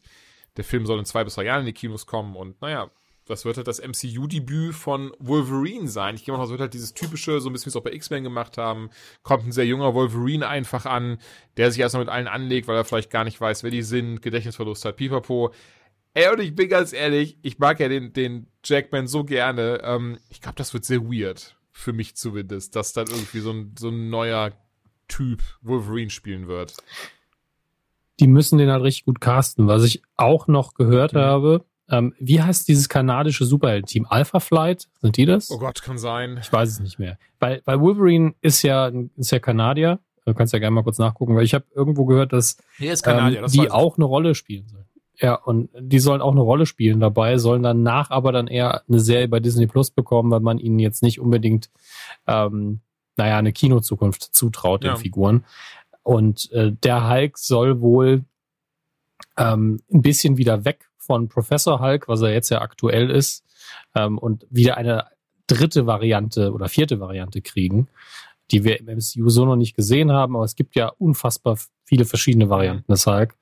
Ähm, ich habe den Namen vergessen, mit dem man hier gemutmaßt hat. Aber nicht der Grey Hulk, sondern irgendwas anderes. Der Grey Hulk ist glaube ich, äh, einfach ein ganz anderer. Hulk. Ich glaube, das, das ist war's. im Wesentlichen so eine, so eine Mischung aus Professor Hulk und Bruce Banner. Der ist nicht so mega smart, aber auch nicht so mega dumm. Ähm, und obendrein aber tatsächlich, wie der Name schon sagt, Immortal. Also wenn er in dieser Hulk-Form ist, er ist eigentlich sowieso schon ziemlich unbesiegbar in der Hulk-Form, ist aber wirklich komplett unsterblich und da kann wirklich, da kann keine Kugel, kein, kein Schwert, kein Messer, angeblich nicht mal Wolverines äh, Krallen was gegen ihn ausrichten. Naja, dann könnte vielleicht sein, wäre das eine gute Begründung, dass er seinen Arm heilt, der vermutlich ja immer noch in der Schlinge sein wird. War was? naja, weil er den, im Handschuh den Snap gemacht hat. So, oh Danach Gott, war sein okay, Arm ja, noch im Arsch. Ja, ja, ja, ja. Es hat kurz gedauert. Jetzt habe ich es verstanden. Nicht buchstäblich, liebe Kinder, ist nicht buchstäblich in seinem Popo, sondern ne, kaputt. muss da auch mal klar sein. Ich habe, hm, muss den Apfel aus dem Mund nehmen. Ich habe gestern auf Instagram eine Story gepostet von meinem Rühr. Ich mache mir jeden Tag ein relativ krasses Rührei. Mhm. Und bin da so ein bisschen stolz drauf. Und da ist Käse drauf. Und habe wirklich fünf Leute mir geschrieben, so, das ist ja ekelhaft, was ist denn da drauf? Ich so, mal, seid ihr alle total pervers geworden äh, in den letzten Wochen oder was? Das ist einfach Käse auf dem Rührei. Deswegen erkläre ich oh, mittlerweile dann lieber 15 Mal. Ja, ist, ganz ehrlich, ich habe gedacht, ihr werdet froh, ihr würdet so ein geiles Rührei kriegen. Aber wieso machst du das täglich? Äh, ich habe mich mit meiner Ernährung vor einiger Zeit mhm. umgestellt. Und das hat sich dann so eingestellt, weil ich auch die, die Masterclass von, von Gordon Ramsay gemacht habe. Äh, ich glaube, ich habe sie nicht ganz durchgespielt. Äh, durchgespielt, haha. Ähm, aber ich habe ähm, wirklich das einfachste Rezept, was er hat. Sehr einfach zu befolgende ähm, äh, ja, Angaben, wie man ein, er nennt es natürlich ein Elevated Scrambled Egg macht, indem man einfach mit einem Silikonschaber und einer beschichteten Pfanne ständig rührt, während man das Ei macht. Und irgendwann mal noch ein bisschen Sahne dazu und hier und da. Und das ist halt wirklich, wirklich gut. Ähm, und er beschreibt das auch richtig gut. Es gibt noch verschiedene andere Varianten, wie man geiles Rührei machen kann, das anders schmeckt. Aber wenn du einfach wirklich diese 1 zu 1 Mischung zwischen Eigelb und Eiweiß haben willst und willst eine schöne Konsistenz, dann machst du es so und ich habe halt irgendwann angefangen, so ein bisschen Streukäse noch da am Schluss, wenn es fast fertig ist, reinzumachen mhm. und drüber zu machen, wenn es dann auch wirklich gewürzt wird. Und das esse ich mittlerweile, weil ich meine Ernährung umgestellt habe, jeden Tag. Jeden Tag drei Eier. Das ist quasi meine Hauptmahlzeit. Ah, okay, interessant. Und ähm, war ich, ich, ich will nicht zu blöd fragen, was bringt das, jeden Tag Eier zu essen? Oder was, was? Es, schmeckt, es schmeckt okay. mir einfach. Also es ist, äh, zum einen schmeckt, ähm, ernährungstechnisch ist es so, dass da, also es gibt, vor zehn Jahren hätten alle gesagt, du kriegst morgen einen Herzinfarkt. Äh, ich glaube allerdings, dass das Ei nicht mehr so in der Verruf steht. Und ansonsten habe ich ja Kohlenhydrate wieder sehr reduziert und äh, will aber auch gleichzeitig nicht so viel Fleisch essen. Und irgendwie haben sich die Eier so etabliert, ich vertrage sie super, bin dann satt, dann echt mhm. satt und fühle mich ganz wohl damit. Also das Wohlfühlen, satt sein und gesund sein. Sehr viel weniger, okay. ja. Ja, ich habe jetzt seit boah, einem Monat ungefähr angefangen, wenn überhaupt nur noch am Wochenende Fleisch zu essen und dann noch zu gucken, dann nur entweder Samstag oder Sonntag. Und ähm, ja, auch immer mehr in Richtung vegetarisch zu ernähren, was wir beispielsweise, haben wir schon mal drüber gesprochen gehabt. Und wir haben wir kaufen gar nicht mehr sowas wie Salami, Schinken und so, sondern wirklich nur die vegetarischen Varianten davon. Mhm. Um, ähm, und jetzt, ich meine, ist jetzt nicht so, dass es das was krass Neues ist. Ich bin mir schon bewusst, dass Tiere auch schon vorher scheiße behandelt worden sind. Aber, aber die letzten ja. Wochen, was da alles noch so rauskam und ich gelesen habe, muss ich wirklich sagen, dass ich zum ersten Mal in meinem Leben, und das mag jetzt entweder traurig oder auch nicht traurig klingen, es ist, also es geht wirklich nur für mich persönlich, weil ich auch gar nicht irgendwie predigen möchte oder sowas.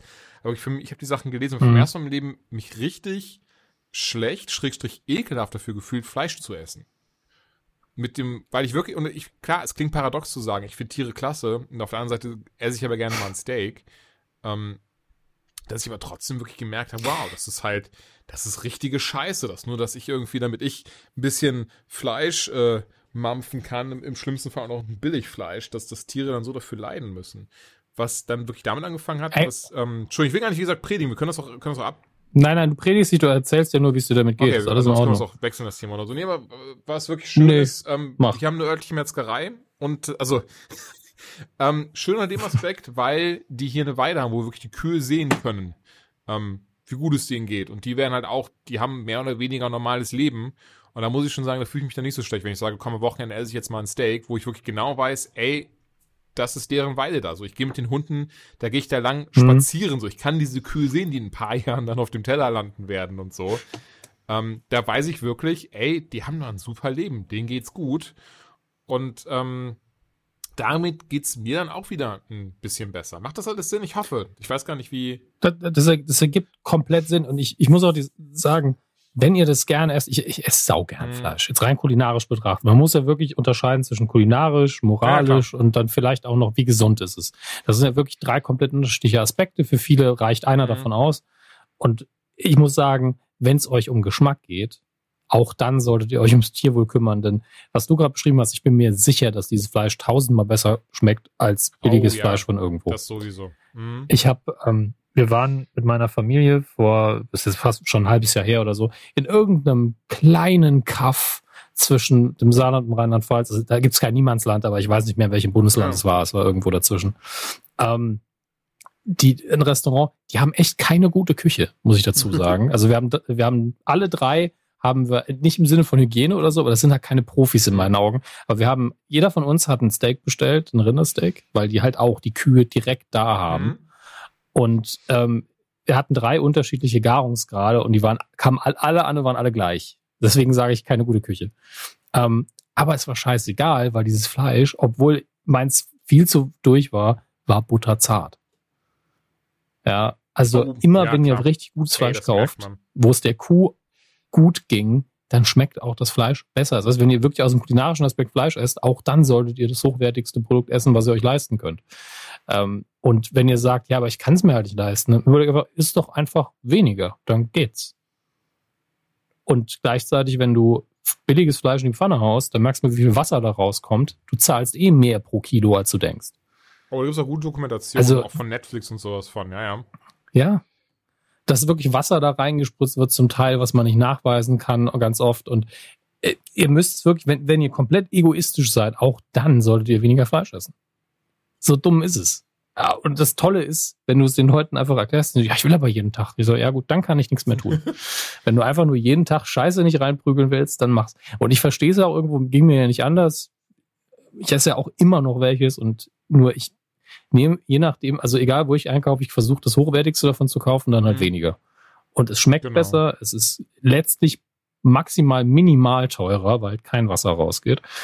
Es ist besser für mich, ich vertrag's besser und den Tieren geht's ein bisschen besser. Und wenn wir das alle machen würden, dann würden, würde auch innerhalb von zehn Jahren oder so sich die Fleischindustrie ganz schön verändern. Ja, oder habe ich einen sehr spannenden Artikel zugelesen, von wegen, wenn jeder nur um zehn Prozent das sogar nur zurückschrauben würde, seinen Fleischkonsum, was das für riesige Änderungen mit sich bringen würde. Also es ist schon, ist schon sehr krass und ähm, spannende Zeiten, in der wir auch aufwachsen, wo wir auf einmal so viel Verständnis für so viele Themen haben, wo man sich, wo sich äh, von mir aus unsere Eltern noch überhaupt gar keinen Kopf drum gemacht haben.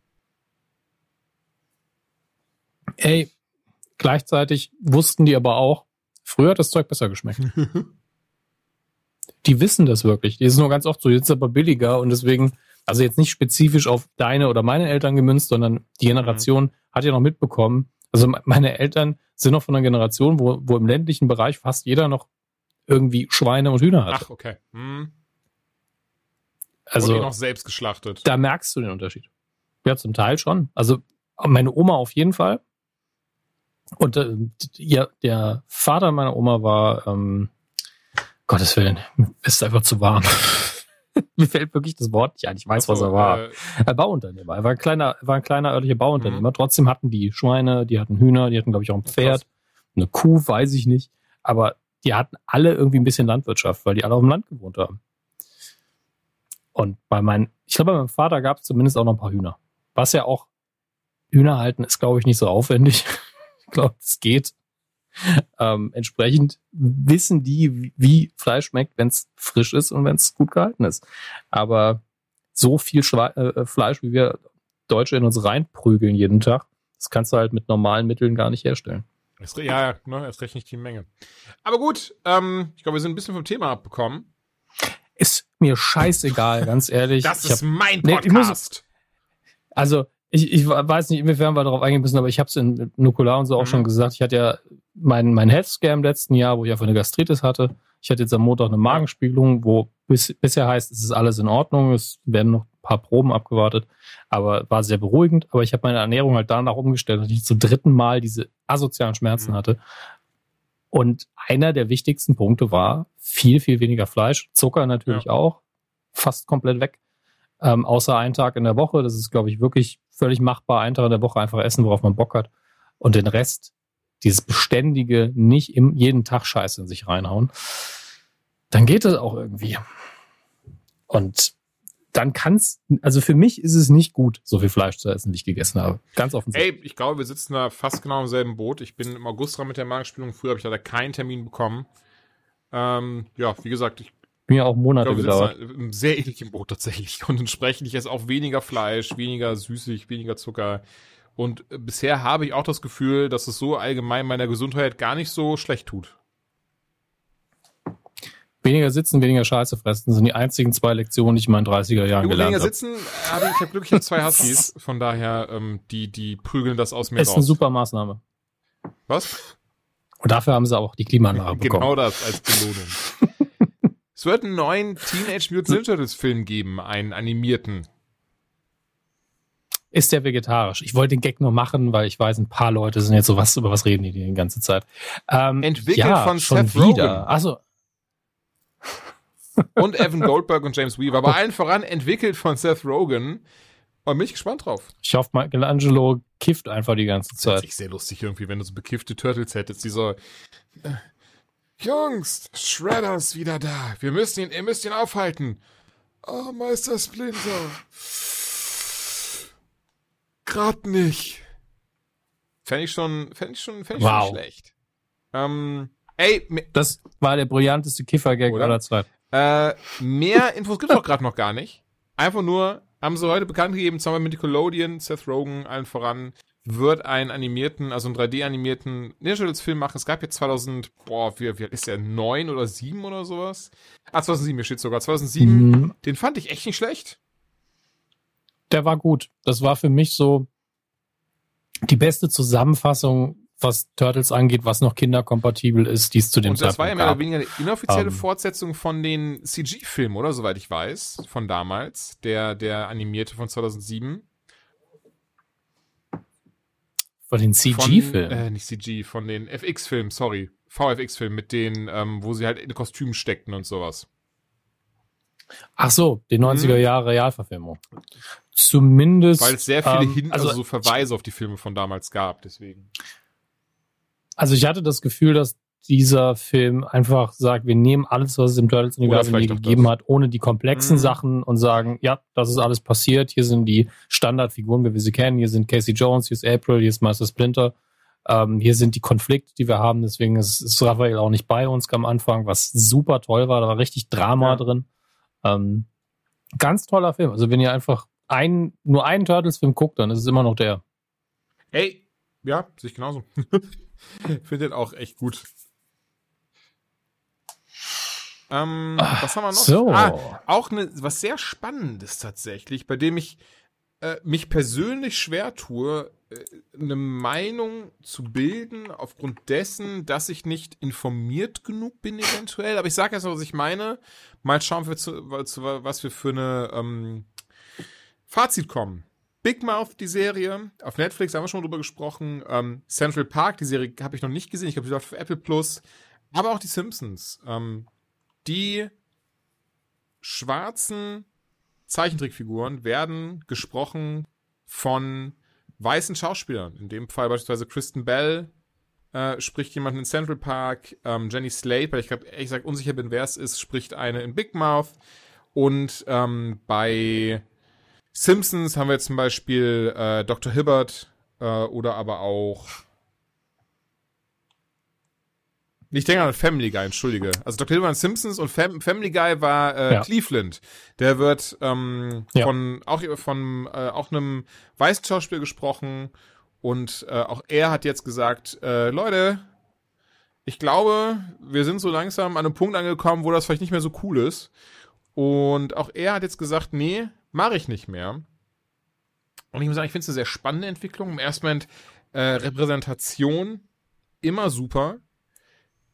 Ich bin aber wirklich unsicher, nicht falsch verstehen, im, so an sich rein subjektiv, super Sache. Auf der anderen Seite sprechen sie die Charaktere schon und es sind ja Schauspieler. Ich hoffe, es macht Sinn, was ich sagen möchte. Ich verstehe, was du meinst. Ähm, was sie hier tun, ist halt im Nachhinein einen Fehler korrigieren. Mhm. Und das fühlt sich kacke an. Weil wir natürlich der Meinung sind, ja, die Schauspieler haben das jetzt schon so lange gemacht und es hat sich jetzt über die Arbeit auch keiner beschwert. Es setzt eher ein Zeichen als alles andere. Ist aktuell bestimmt auch nicht die wichtigste Maßnahme, die man in den USA treffen ja. kann, aber jeder guckt halt, was er oder sie tun ja. kann. Und entsprechend, ich kann da auch nichts Schlimmes dran finden, es zu tun. Der, der Schritt wird jetzt erstmal ein bisschen wehtun, aber Gleichzeitig kann man jetzt auch nicht sagen, man nimmt denen die Arbeit weg, weil die meisten von denen sprechen fünf ja, Rollen und äh, man will, sollte diese Karte auch nicht spielen, wenn es darum geht, man nimmt den Weißen die Arbeit weg. Äh, Vorsicht, ja, das ist Quatsch. Äh, es ist eigentlich genau richtig so. Nur es hätte halt von Anfang an mhm. eine schwarze Person sprechen müssen.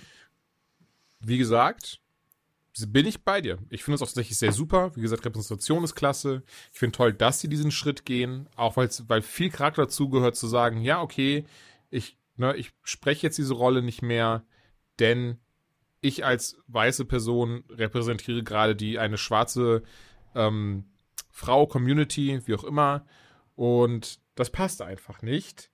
Aber wie gesagt, ich in dem Aspekt ein bisschen schwierig zumindest. Und natürlich sage ich das jetzt so aus meinem äh, weißen, privilegierten Podcastzimmer heraus, dass ja Schauspieler sowieso in andere Rollen schlüpfen. Wobei ich auch hier sagen muss, nein, natürlich ist es nicht angemessen, wenn jemand weißer zum Beispiel irgendwie sich, sich äh, anmalt mit, mit Farbe und dann sagt, ja, aber ich spiele jetzt Martin Luther King oder sowas. Natürlich nicht. Und ist das vielleicht ähnlich wie bei, bei Synchronrollen genauso, dass man sagt, ja, Moment, aber das ist ja, das, das, also, ne, das macht ja gar nicht, gar nicht so viel Sinn. Auch die Repräsentation fehlt da komplett. Ja, also eine schwarze Stimme klingt auch völlig mhm. anders. Also das kannst du auch nicht wirklich nachmachen. Und wenn du es nachmachst, dann machst du es immer nach, egal wie gut mhm. du es machst.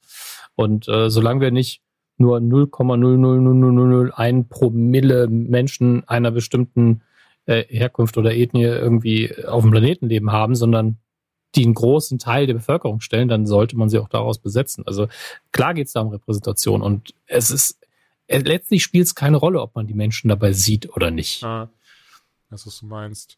Ich habe auch eine sehr interessante Folge von ähm, dem Scrubs Podcast gehört, dem ich, glaube ich, schon jedem an die Backe gelabert habe, der Podcast hört. Fake Doctors, Real Friends. Ich weiß nicht, ob du schon mal reingehört hast, aber du bist auch ein großer Scrubs-Fan, oder? Ähm, ich liebe Scrubs, aber nicht so mit so einer Leidenschaft wie viele andere in unserem Bereich, weil ich auch nicht jede Folge okay. gesehen habe ja, und ja nur ab und zu reingeschaut habe. Nee, ähm, ich liebe auch ja. diesen Podcast, der von hauptsächlich von Zach Braff und Donald Faison geführt wird. Die beiden haben ja äh, respektiv JD, das sagen wir nicht im Deutschen respektiv, Entschuldigung, die beiden haben jeweils JD und Turk gespielt in der Serie. Dann haben sie sehr oft ähm, die Sarah Chalk zu Gast, die Elliot gespielt hat, heutzutage beispielsweise die ähm, in Rick and Morty spricht sie Summers, die Tochter, scheiße. Beth, sie spricht Beth Summers in Rick and Morty. Ähm, hat auch so noch mit vielen anderen Sachen mitgespielt. Naja, und, und, und halt immer wieder andere, andere Leute haben da Gastbeiträge, die auch eine Serie mitgespielt haben. Und die heutige Folge drehte sich tatsächlich, und das fand ich sehr spannend, dass sie das so direkt gemacht haben. Ich bin unsicher, ähm, also die Beweggründe kommen hoffentlich aus, aus äh, äh, intrinsischer Motivation heraus, das Richtige zu machen, in Anführungszeichen. Aber es gibt halt drei Folgen, in denen jeweils sogenanntes Blackface stattfindet. Und dazu haben sie auch Bill Lawrence eingeladen, der unter anderem viele der Drehbücher geschrieben hat, Regie geführt hat, aber eben auch die Serie äh, erfunden hat. Und quatschen ihm ganz offen und ehrlich darum, wie kam es überhaupt dazu, ne? dass, dass sie diese Gags in Anführungszeichen gemacht haben und eben jetzt die Entscheidung rückwirkend zu sagen, diese Folgen ähm, werden nicht mehr auf den Streaming Diensten gesendet, um eben kein oder um dieses Bild nicht weiter anzufachen, um nicht weiterhin irgendwie Teil des Problems zu sein und zu sagen, ja, es ist vollkommen legitim, wenn man einen Gag macht, dann kann man sich auch als weißer Schwarz anmalen und so tun, als sei man, äh, ne, sei man der lustige Schwarze von nebenan. Ähm, fand ich einerseits gut, andererseits frage ich mich, ob das nicht trotzdem irgendwie so ein bisschen als, als, naja, Mahnmal ist das falsche Wort, glaube ich, weil es auch im Kontext dann nicht, nicht, ähm, nicht verstanden wird wahrscheinlich. Aber ja, andererseits auch hier wieder war ich unschlüssig, was ich persönlich davon halte. Nicht falsch verstehen, im ersten Moment natürlich gut, denn auch ich, auch, auch ich als bekennender Neonazi. Nein, ähm, ich verstehe, also ich tatsächlich, das sollte man sollte man nicht machen, besonders unter dem Hinblick, weil ich finde es interessant, wenn ich dann so Kommentare, ich habe nämlich heute war auch auf Instagram mit Zach Braff, eben der Darsteller von JD, wie gesagt, das gepostet und dann welche drunter geschrieben so, ja, aber äh, Turk äh, macht auch Whiteface in manchen Folgen. Werden die jetzt auch runtergenommen?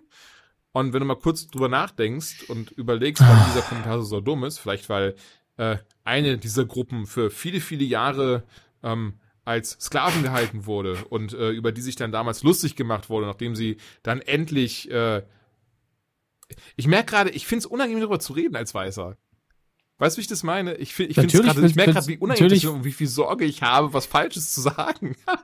hey, das ist, das ist einer der Gründe und weil man natürlich nicht unbedingt unsere Stimmen dazu das, braucht. Ey, auf jeden weil, Fall. Äh, ne? Also auf jeden Fall nicht. Warum wir bei Nukular diese, diese eine Folge gemacht haben, wo wir gesagt haben, ey, wollt ihr nicht mhm. das Thema besprechen, das euch viel ja, krasser betrifft und wo ihr die viel bessere Perspektive habt als wir? Ähm, aber was man sagen kann, ist, äh, dieser, es ist halt kein Rassismus gegen Weiße, wenn du Whiteface machst, weil es keinen strukturellen Rassismus gegen Weiße gibt, sondern nur mhm. für. Ja, wir genießen den ganzen Tag Vorteile und die Schwarzen die Nachteile. Ähm, darum geht es in dem Moment. Es mag eine Diskriminierung irgendwo stattfinden, aber mhm. es ist kein Rassismus. Sieht man mal völlig davon ab, dass es keine Rassen gibt. Vergesst das bitte Ja, was ich auf jeden Fall ein bisschen, Entschuldigung, ähm, sagen wollte, da schließe ich jetzt ganz kurz trotzdem ab, weil ich es gerne was, ne? Ja, gerne. Und, ähm, weil eben gerade damals übrigens, nachdem dann eben die Schwarzen befreit, mir fällt ja kein besseres Wort ein, ich weiß nicht, wer ist auch das beste Wort dafür, aber befreit worden sind und endlich keine Sklaven mehr waren und auch, naja, also Gleichberechtigung weit gefehlt, aber immerhin. Also Sklaverei wurde abgeschafft tatsächlich. Also rein gesetzlich, rechtlich genau. wurde es abgeschafft. Und wirklich viele ähm, äh, weiße Menschen, gerade sei es, gerade auch an Schulen, Kinder und sowas, haben sich alle extra schwarz angemalt und die aufgezogen und sonstiges. Ähm, und entsprechend ne, ist es sehr schwierig, wenn man heutzutage das, das eben macht und versucht, das in irgendeiner Art und Weise zu legi legitimisieren, ähm, weil es einfach, wie gesagt, dafür benutzt wurde, um auch an diese Sklaven, Sklavenzeit zu erinnern. Und, entsprechend, ähm, daher finde ich den Schritt auf jeden Fall gut, den eben hier die Scrubs-Macher oder der eine Scrubs-Macher ähm, getan hat. Und diese Folge sowieso sehr spannend, weil er eben Donald Faison selber Schwarzer ist und aber ne, zu der Zeit auch sagt, ey, er hat sich einfach nicht getraut, was zu sagen, als sie das eben gemacht haben. Obwohl auch er das genau wie ja. Zach Braff unangenehm empfanden, aber sie waren eben die Schauspieler, sie waren nicht die, die Macher der Serie und alle haben da doch am Set gelacht und pipapo und auch wenn sich das alles komisch anfühlte, ähm, war das in Anführungszeichen damals so. Da hat man auch, und darüber spricht er dann, und er wird das um einiges besser machen als ich jetzt, deswegen ist nur ganz kurz komprimiert, sagte, also Donald Faison sagt dann auch so, ja, und auch er fand das damals einfach kacke, aber er hat sich gerade als Schwarzer nicht getraut, was zu sagen. Ja, und auch daran merkt man natürlich die Problematik. Äh, dazu habe ich hm. zwei Sachen. Ähm, das eine ist eine Folge, bei der es mir schwerfällt zu sagen, ich finde das ja. gut. Äh, die auch on, offline genommen worden ist, ist äh, tatsächlich von ähm, Community Dings, äh, Community, ja. so heißt sie einfach nur. Ähm, die Advanced Dungeons and Dragons Folge. Nicht nur, weil es eine meiner Lieblingsfolgen ist, sondern auch, weil das Blackfacing, das darin stattfindet, kein, in Anführungsstrichen, normales ist. Ähm, Chang hat sich schwarz angemalt da drin, aber er spielt einen Dunkelelfen. Ähm, und es wird natürlich mit der Blackface-Thematik dabei gespielt, aber sie wird auch thematisiert und diese Dunkelelfen haben klassisch in D&D einfach immer für das Böse gestanden. Die waren früher immer, immer mhm. böse. Das ist das rassistische Problem im Spiel ja. gewesen. Und damit, das wird darin sogar ein bisschen thematisiert und ich, ich stehe da so, so, ist das nicht vielleicht die falsche Folge, die ihr da offline genommen habt? Wäre da vielleicht nicht besser, irgendwie fünf Minuten vorne dran nochmal ein Intro zu packen von irgendjemandem, der sich damit auskennt? Weil bei Verbinde verweht machen sie ja bald genau das. Den haben sie überall runtergenommen. Und äh, um davor nochmal Infos zu hauen, wo drin steht, ey, das, was hier dargestellt wird, das war so nicht, das ist eine verklärte ähm, Darstellung der Vergangenheit. Das kann man doch auch bei einer definitiv nicht so kritischen Folge einfach machen. Das ist ein bisschen mehr Aufwand. Man kann so lange sehr offline nehmen von mir aus. Aber das ist, ich finde die Folge halt so intelligent, mhm um einfach zu sagen, nee, die muss weg. Ich weiß, was du meinst. Und ich habe die da ist dann auch die, die großartig. Ja. ja. also die ist ab, selbst wenn wir das nur, wenn wir das mal komplett ausklammern mit dem Blackface, ist die einfach eine der besten Community-Folgen. Deswegen ist es natürlich nervig, dass sie weg ist. Aber auch das Blackfacing an sich ist halt nicht stupides, dummes Blackfacing und schwarz angemale. Es wird ja sogar thematisiert. Ähm, ich verstehe, dass das dann immer noch ein Fragezeichen ist, aber dann sollte man eben das irgendwie thematisieren. Und äh, es ist halt nicht jedes Mal so einfach zu klären und es ist auch nicht unser Job, weil wir, wir dürfen das auch nicht entscheiden, das ist auch gut so. Ähm, aber das sind, das ist eine Folge, wo ich es nicht so ganz nachvollziehen kann und wo, wo es mich ein bisschen stört und wo ich auch, und das klingt jetzt wieder wie, ich habe schwarze Freunde, und das meine ich damit nicht, aber ich bin dadurch darauf aufmerksam geworden durch einen schwarzen Bekannten aus den USA, der gesagt hat, das finde er scheiße. Ähm, der da sehr, sehr viel Ahnung von hat, nicht nur wegen seiner Hauptware, sondern weil sich damit mhm. beschäftigt hat. Und ähm, der vor allen Dingen gesagt hat, in eurem Katalog gibt es viel, viel schlimmere Sachen, die ihr vielleicht runternehmen solltet. Das war ein sehr gutes Argument. Ähm, und das andere ist, weil du vorher gesagt hast, ja, so war das eben für die Schwarzen, also hast jetzt zitiert letztlich. Ähm, und das ist ja nicht so lange her, das waren die 90er bei Scrubs, ne? Wenn und ich mich nicht irre. sind ja sogar 2000er. Späte 90er, frühen 2000er. Ja. Und ähm, vor kurzem ist ein äh, Artikel auf medium.com rausgekommen von einem Autoren von Cards Against Humanity, ein Gag-Autor. Äh, was mir erstmal neu war, war, dass Cards Against Humanity so ein Multimillion-Dollar-Unternehmen ist, dass die einen kompletten Writing-Staff für neue Karten krass, haben, ja, ja. neben den neben den Gründern, die auch noch weiter Karten entwerfen. Also, also wirklich, das war so unabhängig von der viel, viel traurigeren Geschichte, die in dem Artikel war, war ich so, das ist, äh, das ist einfach nur, das sind schwarz auf weiß Karten und die verdienen so viel. Okay, ich habe offensichtlich was falsch gemacht in meinem Leben. Ähm, aber der hat dann berichtet, dass er der einzige ähm, äh, schwarze Comedy-Autor da drin war ähm, und hat sein Leben lang halt immer darum bangen müssen, dass er seinen nächsten Gehaltscheck kriegt. Und zum ersten Mal in seinem Leben hat er sich wohl und sicher gefühlt in seiner wirtschaftlichen Existenz und hat deswegen ein bisschen weniger gebuckelt als vorher. Also was, was jeder, ähm, egal welche Hautfarbe wir haben, nachvollziehen kann, dass man eine Angst um seinen Job hat, dass man natürlich ein bisschen mhm. handsamer ist und dass man sagt, okay, dann mache ich das oder okay, ihr habt schon recht, das wird schon stimmen, ich möchte bitte meinen Job behalten. Äh, das kann, glaube ich, jeder nachvollziehen. Und da hat sein Verhalten eben ein bisschen geändert auf der Arbeit und da haben die sich auf der Arbeit so viel Sorgen gemacht, weil er auch einmal so aufmüpfig war, in ihrer Wahrnehmung, dass sie ihn in Zusammenarbeit mit seiner Familie in, in, in äh, eine geschlossene eingewiesen haben. Oh. Ähm, ja, also der Artikel heißt auch, wie man beweist, dass man nicht verrückt ist. Also ich, ich wir sollten den auch verlinken, jetzt wo ich wo ich es angesprochen habe.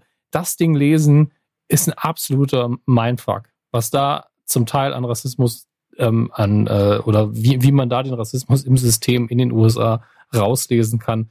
Und wir nehmen da mit Deutschland nicht raus, aber in dem Fall geht es halt um die USA. Das ist schon hart. Vor allen Dingen in einem Bereich, wo man nicht damit rechnet. Das schon, weil es, es geht halt unter anderem auch um eine Karte, die einfach das N-Wort hat. Und er ist so, ich bin hier der einzige schwarze Autor, das N-Wort war nicht mein Vorschlag. Ah, das ist schon, das ist schon cool. Das ist, äh, huiuiui. Deswegen, also ich, ich hoffe, ich habe da inhaltlich jetzt nichts Falsches wiedergegeben, war Gedächtnisprotokoll, deswegen verlinken mhm. wir es nochmal im Blog, wenn euch das interessiert. Ist es auf jeden Fall wert, aber ist auch eine harte Geschichte. Ist wirklich eine harte Geschichte, liest sich zum Teil wie, wie, ein, wie eine Horrorgeschichte von Lovecraft, weil der, wenn er in der geschlossenen ist, was auch wenn es nur ganz kurz sind, sind nur so zwei, drei Sätze, aber er, du denkst wirklich, mach einen Film draus, ich scheiß mir in die Hose. Oh, ja. Muss ein bisschen da an Get Out denken. Da hat ja ähm, Jordan Peele auch zugesagt, dass er sehr viel äh, Rassismus auch in dem Film verarbeitet hat, der ihm während seiner Lebzeit bisher entgegengebracht wurde.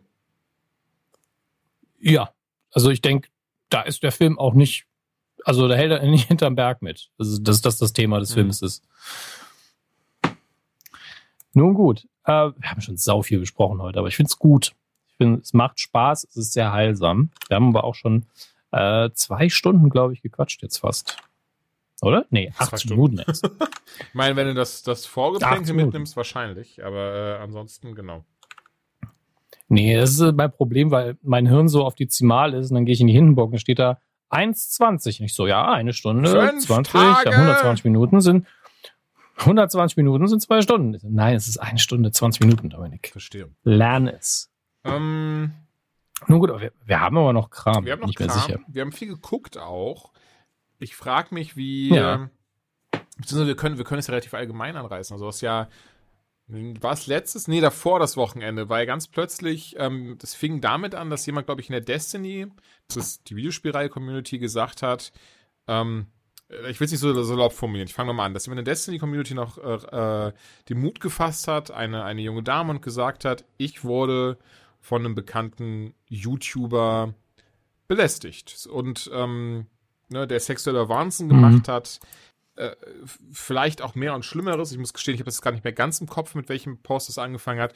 Und das hat aber, ich sag mal glücklicherweise, so einen Snowball-Effekt gehabt, weil dann sehr viele, tatsächlich erschreckend viele junge Damen, ja. Frauen gesagt haben, hey, danke, dass du es gesagt hast.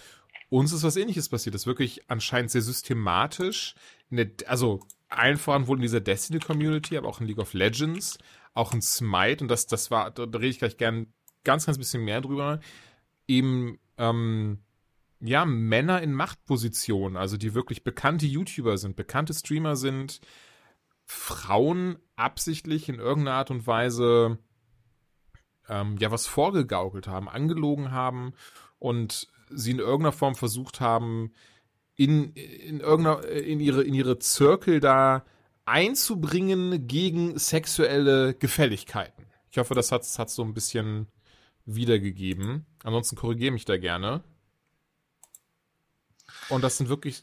Du musst mir nur noch mal den, den, den Anfang sagen, weil ich nicht mehr weiß, wer es jetzt ist. Und das zeigt wirklich, was das Problem ist. Es, es sind so, viele Fälle, die gerade nach oben kommen, dass ich nicht weiß, wen okay, du gerade nee, alles meinst. gut. Also es ist, wie gesagt, mir fällt auch der Name gerade gar nicht. Ich versuche noch so ein bisschen zu rekapitulieren, weil ähm, da ist so viel passiert, also wirklich und, und, nicht falsch, es geht ja wirklich von um, also nicht so doof, um ernste Themen wie sexueller Missbrauch, Vergewaltigung, Grooming. Grooming finde ich ganz, ganz schlimm. Das ist ja was, wenn wenn diese ähm, was heißt wenn diese, aber das ist ja etwas im Wesentlichen Grooming beschreibt, wenn man eine eine minderjährige Person darauf nur wartet, dass sie volljährig wird und bis dahin eben mit Geschenken überhäuft, mit Komplimenten, nur um sie in irgendeiner Form gehörig gefügig Irgendeine zu freundschaftliche Basis aufbaut, ja. Genau. Dass man dann halt hinterher, sobald die quasi volljährig werden, dann den nächsten Schritt sozusagen machen kann. Und ähm, davon gab es auch viele, unter anderem, was mich natürlich, es ist natürlich immer schlimm, wenn es über jemanden rauskommt, dessen Arbeit man schätzt. Ja, Garth Ennings war es, glaube ich, habe ich den Vornamen jetzt verhauen? Nee, da ist doch Garth Ennings, ne? Ennings auf jeden Fall. Achso, sorry, Warren, Warren Ellis, Nicht, dass ich mich Cameron vertue. Stewart.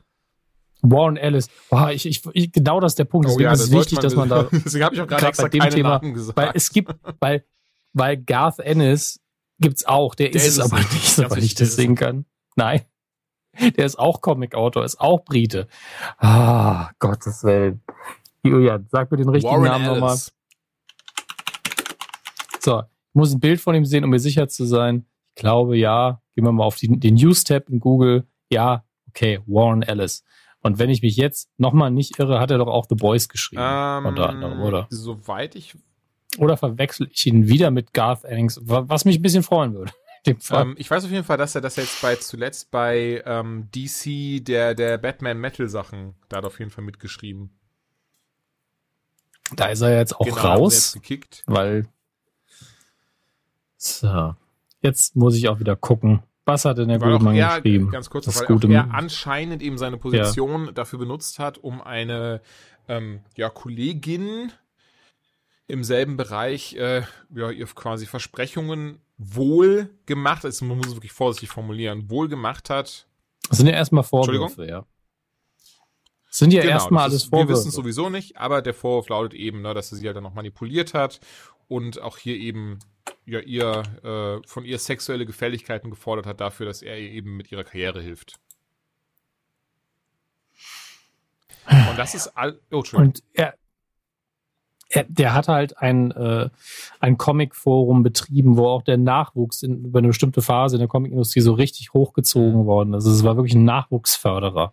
Und wenn man dann von mehreren Frauen genau das, das halt, also was, was ich dabei immer sagen muss, ich schließe nie aus, dass es, wenn es ein Fall ist, ja, dass ein Mann oder Frau, wer auch immer, sich einfach krass verguckt hat und sagt, ja, ist halt minderjährig, muss ich halt mhm. verharten. Hm. Aber wenn es einfach eine zweistellige Anzahl ist von Leuten, die die gleiche Geschichte haben, dann ist es, da ist halt Absicht und Methode dahinter und dann kann man das auch nicht mehr wirklich entschuldigen, insofern es stimmt. Aber je mehr Leute es sind, desto wahrscheinlicher stimmt es. Wollte ich gerade sagen, es ist, es ist, ähm, ohne, ohne irgendwie den Schutz zu nehmen, ist es aber tatsächlich ein Unterschied zu sagen, ja, ähm, ne, das ist, ist das jetzt irgendwie ein Einmalfall und vielleicht sieht das auch von, ach, keine Ahnung, ich merke gerade, das ist auch wieder so ein Ding. Ich, weißt du was? Nee. Ist auf jeden Fall, es ist sehr viel Scheiße passiert. Nee.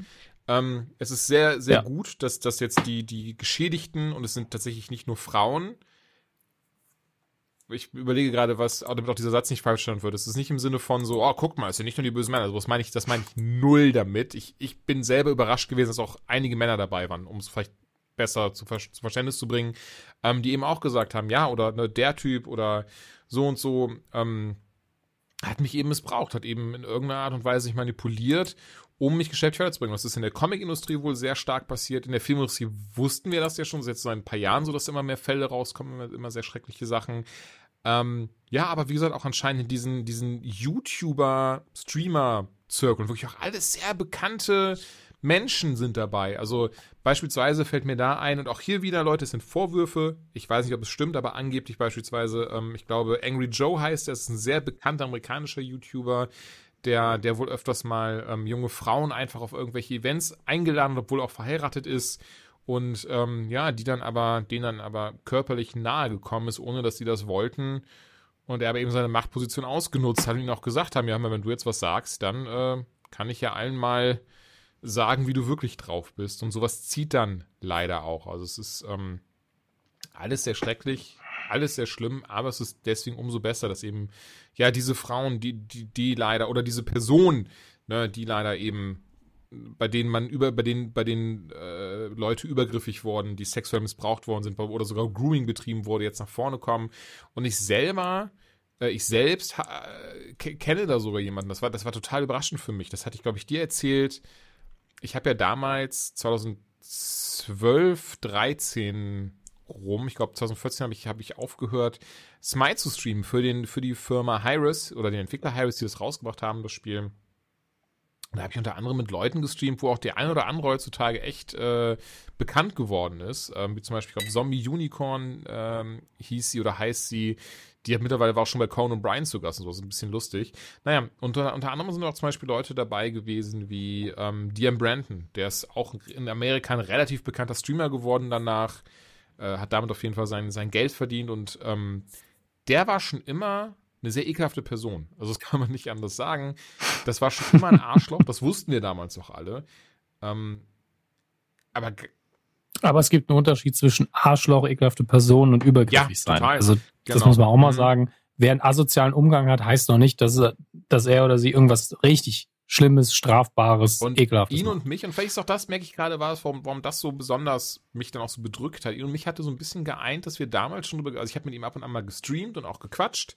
Ähm, ich muss gestehen, ich, ich fand ihn nie sympathisch oder sonstiges. Und das, das war aber ein offenes Geheimnis, also ist eigentlich keiner. Ähm, aber er war immer so diese, dieser Deckmantel unter, ja, aber er hat auch Depressionen und ganz viele schlimme Dinge erlebt und dieses und jenes. Und ich weiß, dass es damals so ein bisschen, wo ich so dachte, okay, ich merke, ich weiß, dass es mir mental auch scheiße ging. Bei mir wusste ich noch gar nicht, dass es damals die Depression war, aber ich wusste mir jetzt auch mental scheiße. Und es war dann immer interessant, sich mit jemandem auszutauschen, ne, der ebenfalls negative Gedanken und so ein Zeug hatte. Ähm, weitere Streamer dabei waren zum Beispiel noch Smitten. Und ähm, mit ihr habe ich auch, sogar mit ihr damals eine, eine kleine YouTube-Reihe 2013 oder sowas gemacht für Smite. Ähm, super liebe Frau und Entschuldigung, das war der Hund, der gehustet hat. Ich hoffe, das war jetzt nicht zu laut. Ähm, hat, hat, konnte man nicht hören, dank äh, ah, dein, dein, okay. deines Föhnfilters. Um, auf jeden Fall super liebe Frau auch. Und ähm, sie habe ich damals kennengelernt, als sie sich gerade von ihrem Mann getrennt hatte. Mit ihr habe ich auch super viel gesch geschrieben damals. Ähm, und ihr versucht so ein bisschen äh, beizustehen in dieser Stunde und pipapo.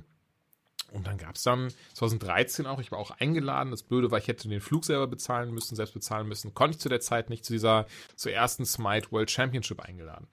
Und da ist wohl, naja, angeblich ist dort eben DM Brandon übergriffig geworden, hat sich ähm, Smitten dann eben ihre, ihre, Bailey heißt übrigens wirklich, ist ihr echter Name, Bailey hat, hat sich ihr genähert und ist dann eben sexuell übergriffig geworden.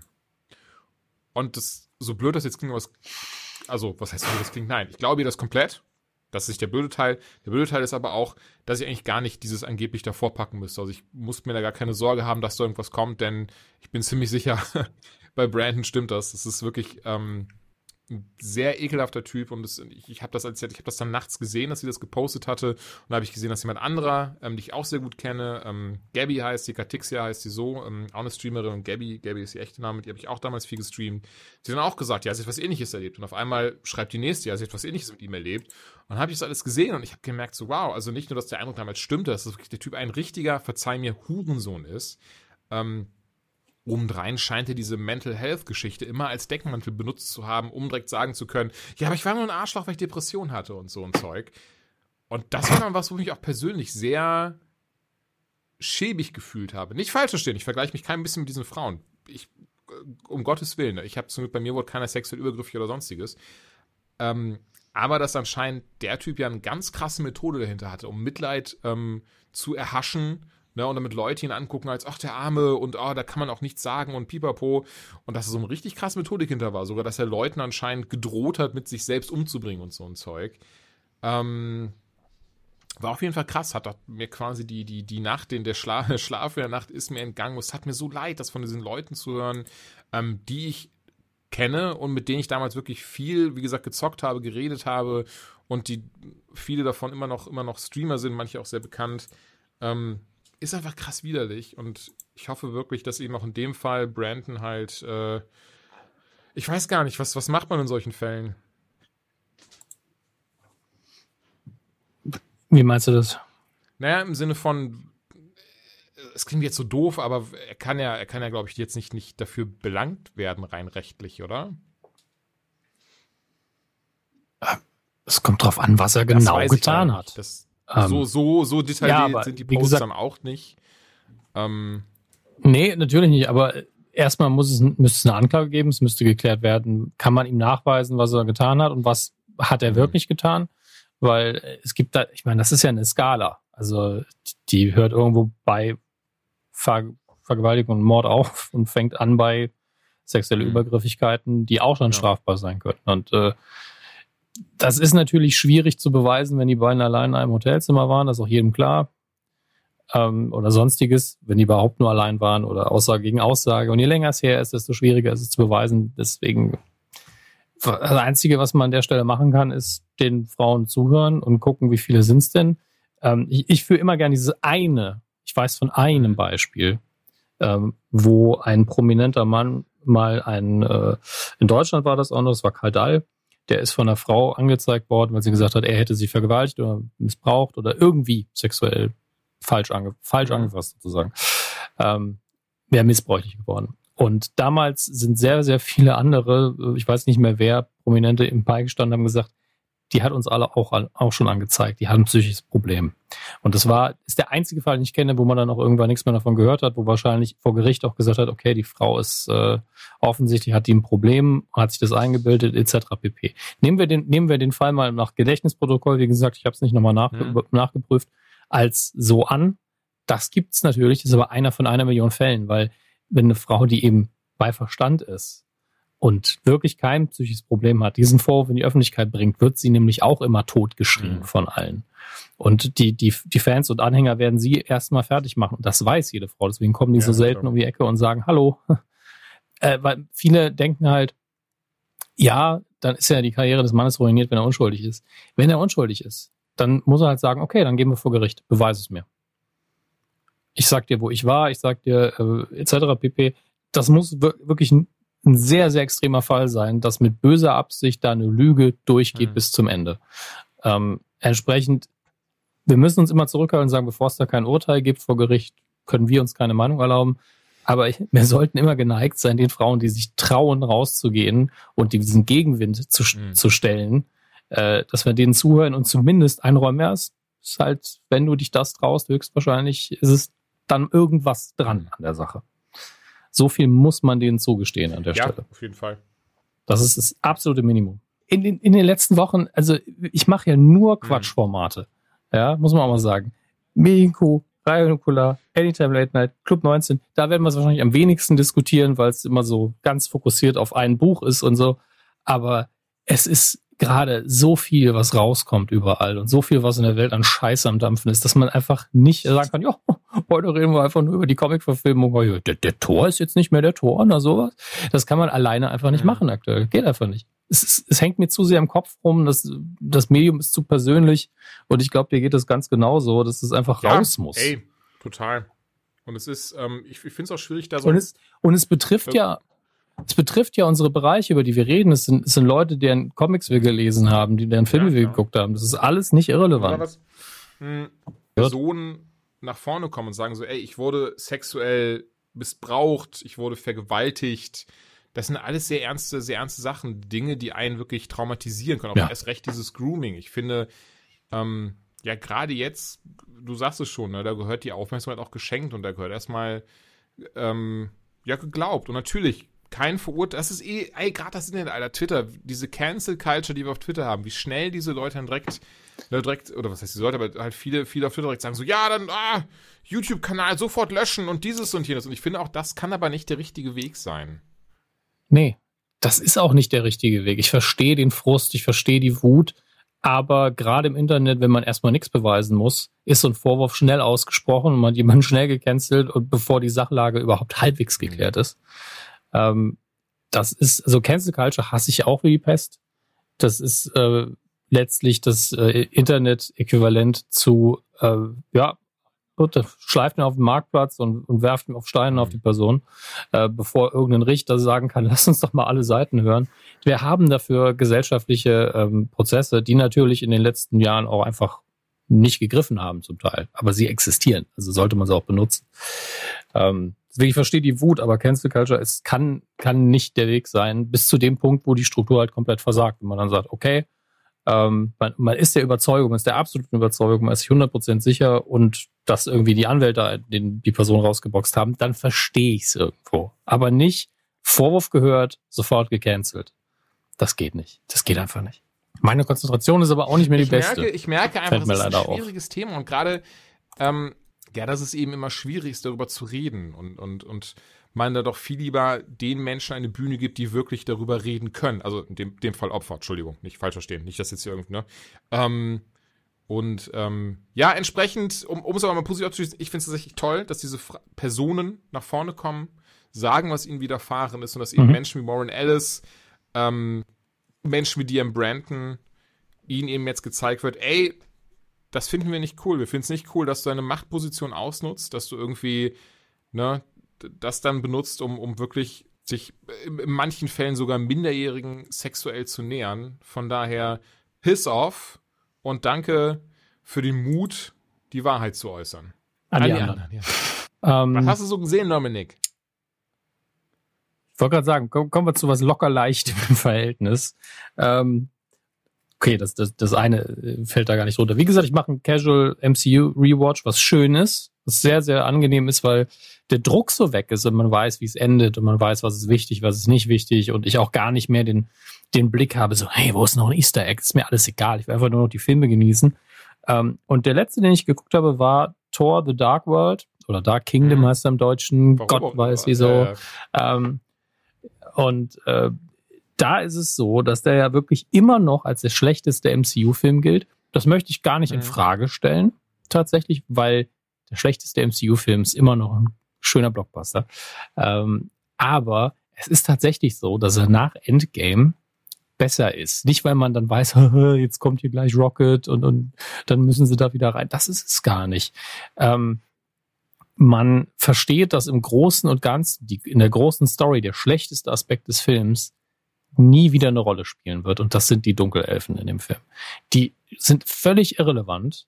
Die sind als Bedrohung langweilig. Die sind einfach nur da. Man versteht ihren Plan kaum. Ja, ich habe den Film jetzt bestimmt zum fünften Mal geguckt und bin immer noch so, wenn du mich in eine Woche, nachdem ich den Film geguckt habe, fragst, was war nochmal der Plan der Dunkelelfen? Mich so, äh, die wollten, glaube ich, das ganze Universum auslöschen. Und ich glaube, das ja. stimmt sogar. Aber es ist wirklich, es ist so, man kann es so wenig greifen, dass es völlig egal ist. Ähm, der arme Christopher Eccleston, der diesem, diesem Make-up gesteckt hat und dann ähm, irgendwie für zehn Stunden dann drei Minuten schauspielern durfte. Das ist wirklich, die Bösewichte in dem Film sind ein fast schon ein Verbrechen fürs MCU, weil das einzig Coole an denen ist das Design. Und alles andere völlig egal. Aber der unterhaltsame Faktor, also der, der lichte Faktor, Hiddleston ist super als Loki. Also wirklich der erste Film, wo sie wussten, okay, Hiddleston ist einfach eine der wichtigsten Zutaten in unseren Filmen. Wenn wir Hiddleston haben können, mehr Hiddleston als Loki. Ja. Perfekt. Wunderbar, sehr viel Hiddleston drin. Ähm, Hemsworth spielt Tor gut, das wissen wir alle, aber die ganze Crew um ihn herum, äh, Jane Foster, Selvig, ähm, alle, ist natürlich sehr viel Comic Relief drin, aber das macht einfach Spaß. So dumm es klingt, wie sie durch die Gegend rennen mit ihren dummen Stäben, versuchen die reinzutun. Das hat so ein bisschen Ghostbusters-Feeling sogar. Ähm, Weil es diese Pseudowissenschaft ist, die gegen was Übernatürliches kämpft. Das ist schön. Und der Humor ist hier auch schon sehr gut. Es ist natürlich noch nicht Tor 3 Niveau, aber er ist vorhanden. Und es ist einfach ein schöner, angenehmer kleiner Film. Insofern man im MCU von einem kleinen Film reden kann. Ja. Äh, man mag halt im Ganzen vorhalten, es ist ein Torfilm. Das ist wahrscheinlich der mächtigste Avenger tatsächlich oder einer von zweien zumindest. Da muss man doch irgendwie mehr machen. Ich denke mir so, warum muss das der Anspruch sein? Ernsthaft. Ich meine, der, die Gegner sind vom Power-Level schon stark genug. Es ist einfach nur eine dumme Bedrohung. Das ist alles. Es ist, und es ist ein wichtiges Kapitel. Hier wird sehr viel Grundlage gelegt für alles, was danach kommt. Ähm, es macht sehr viel Spaß. Ich mochte auch, wie sie mit diesen ähm, Spatial Anomalies äh, gespielt haben, wo die Dinge runterfallen, ewig und ewig und ewig und dann mal hier landen und immer da landen. Das ist einfach optisch ein schöner Gag, ähm, den sie gut umgesetzt haben. Der Film ist echt nicht so scheiße. Es ist einfach nur nicht die Offenbarung, die man damals ja. erwartet hat. Du hast jetzt zum ersten Mal gesehen? Nein, ich habe eben gesagt, ich habe oh, zum vierten, fünften Mal geguckt. Okay, okay, okay. Wieso ja, ich jetzt zum ersten Mal geguckt habe? Ich habe nur gesagt, mir, mir ging's, also warum ich es überhaupt erzähle, ist ja einfach dieses, ähm, man hat diese lange Sequenz in Endgame, die in Tor mhm. 2 spielt, ähm, wo viele gesagt haben, wow, dass sie da nochmal zurückgehen und da nochmal was reintun und ey, der Film hat wirklich, wirklich starke Momente. Der, der Tod von Thors Mutter ist richtig emotional, da ist echt viel mhm. Material mhm. drin, der gut ist. Nur der Teil, wo es aufs, aufs Maul geht und die Bösewichte da sind, der ist halt scheiße. Da ist auch die Action nicht so krass geil. Da ist die Eröffnungsszene mit Thor, wie er diesen, seine Steinmonster, das schon so ein bisschen wie Kork aussieht, äh, vernichtet, ist das Beste mhm. an der Action. Ist, ist eben so. Danach aber wieder Special Anomalies, Mjolnir, der durch die Gegend fliegt und nicht mehr weiß, wohin. Das, also das ist tolles Slapstick. Das ist genauso, wie ich das gern habe. Ähm, dann habe ich, ähm, das möchte ich nur ganz kurz erwähnen, habe ich die Outsider, die ah, okay, Adaption das, der. Das will ich dringend wissen, ob ich mir die anschauen soll. Nein. Hast du das Buch gelesen? Natürlich. Möchtest du das Buch lesen? wenn es dir egal ist, die Story zu kennen, weil es ist eine sehr, sehr nah am Buch liegende ähm, Adaption. Ich muss ehrlich sagen, bei mir ist es halt ist wirklich nah ich muss dran. erst das Buch lesen, dann habe ich immer noch Interesse, die Serie zu gucken. Und sobald ich die Serie geguckt habe, ist, schwindet mein, oder sobald ich halt die Vorlage kenne, schwindet mein, also sowas wie Harry Potter mal außen vor, schwindet aber mein Interesse dann, ähm, mhm. Buch zu lesen oder Comic oder sowas. Ver Verstehe ich, weil du weißt, was mhm. kommt ungefähr und du dann nur die Unterschiede noch rausarbeitest. Die, die, es hat eine Problematik. Ähm, es gibt eine Figur in The Outsider, die aus einem anderen Buch oder einer anderen oh, okay. Buchreihe stammt, nämlich aus der Mr. Mercedes-Reihe. Die taucht so nach der Hälfte, ein bisschen später mhm. vielleicht sogar im Buch auf und auch in der Serie taucht sie auf. Es gibt aber natürlich eine Mr. Mercedes-Serie, die sehr nah an den Büchern ist, wo es die Figur auch gibt. Und das sind aber in den Serien halt andere Schauspielerinnen und äh, anders, komplett anders angelegt auch. Also die, die, die Originalgeschichte der Figur in der Serie Outsider ist nicht die gleiche Geschichte wie die in den Büchern. Es ist, ist trotzdem die Figur gut getroffen, charakterlich, aber es ist eine komplett andere Version mhm. davon. Ähm, deswegen kann es natürlich für dich so sein, dass du eigentlich, eigentlich müsstest du erst drei Bücher lesen, dann nochmal Outsider und dann könntest du die Serie gucken. Deswegen ist es so ein bisschen tricky. Du kannst aber auch sagen, ich gucke die Serie ja, und scheiß auf alles. So, Oder du guckst so die, der Mercedes-Serie zuerst. Ja. Ähm, aber es ist sehr atmosphärisch. Schauspieler sind alle richtig gut. Ähm, es gibt einen Faktor in, in der Geschichte, die sowohl aufs Buch als auch auf die Serie zutrifft, was im Buch viel besser funktioniert vom Effekt her mhm. ganz am Anfang. Ähm, Weil es einen Twist gibt, ganz ehrlich, wenn ich das sage, wirst du trotzdem nicht da sitzen und ihn erahnen können, weil es ein struktureller Twist ist, mit dem ich null gerechnet hatte. Ähm, und der funktioniert im Buch viel besser, finde ich. Und das liegt einfach daran, dass du näher an den Figuren bist, natürlich, als in der Serie, wo du die, die Gedanken nicht so nachvollziehen kannst. Deswegen, die, das erste Drittel ist im Buch auf jeden Fall viel besser. Während, glaube ich, so der Mittelteil ist tatsächlich für die Serie ein bisschen spannender. Aber gibt sich nichts. Sind beide sehr gut. Äh, würde das Buch im Zweifelsfall vorziehen, weil ich Bücher Aber meistens eine vorziehe. spannende Serie aber kann man, kann man gut weggucken. Kann man gut weggucken. Ist aber keine Wohlfühlserie. Ja, das, äh, das habe ich jetzt ist halt schon wirklich eine Serie mit einem düsteren Monster. Also ist wichtig, das zu sagen. Also es gibt ja durchaus auch King-Sachen, die ein bisschen locker flockiger sind. Ähm, dann aber tatsächlich der größere für mich, also neu, komplett neu für mich und für die meisten von euch da draußen. Es gibt einen Eurovision-Film von Will Ferrell, der jetzt auf Netflix läuft. Und der ist überraschend Ich war gut. auch überrascht. Die erste Alter. halbe ich dachte, das wäre so ein typischer Netflix-Dummy-Film mit so, hahaha, okay, tschüss. Ja, ist er auch, finde ich. Ähm, also er, er hat jetzt kein intellektuelles äh, Niveau, wo man sagen muss, oh, da müsste man schon mal Mhm. Abitur gehabt haben. Aber ich finde auch die erste halbe Stunde ist sehr zäh, Hm. ähm, weil diese Interaktion zwischen Will Ferrell und äh, wer ist nochmal die Schauspielerin? Äh, Den Namen schon wieder äh, vergessen. Kennst du das, wenn, wenn du was bis zu, zu diesem Moment wusstest? Ja, ja, wir, wir beide kennen das äh, leider. Rachel, Euro, Eurovision Movie. So, wir sind ganz toll, wir sind super vorbereitet, ganz Ach, toll. Rachel, McAdams. genau. Ähm, ja, also die beiden harmonieren grundsätzlich super zusammen, Pharrell und McAdams. Aber ich hatte das Gefühl, dass in der ersten halben Stunde sehr viel Szenen waren, wo er, wo im Drehbuch stand, dass die beiden mit ihren komischen Akzenten einfach improvisieren und das wird dann Mhm. schon witzig sein. Und da würde ich am liebsten die Hälfte rausschneiden, weil ich es nicht witzig fand. Aber da hatte ich mich schon darauf eingestellt, ja, das dümpelt jetzt so vor sich hin und dann machen sie ein bisschen Musik. Danach wird's richtig schmissig. Danach sind kaum noch Längen drin. Ja, die Story ist komplett vorhersehbar und sehr dumm. Ähm, aber dass, äh, dass sie, sie haben Eurovision so geil getroffen, weil die Musik immer nur 5% Parodie ist und der Rest, wer einmal Eurovision geguckt hat, das ist völlig verrückt, was da passiert. Die Musik ist völlig verrückt, die Kostüme, die Performance, das ist alles elf von neun. Ja, ist einfach immer total drüber.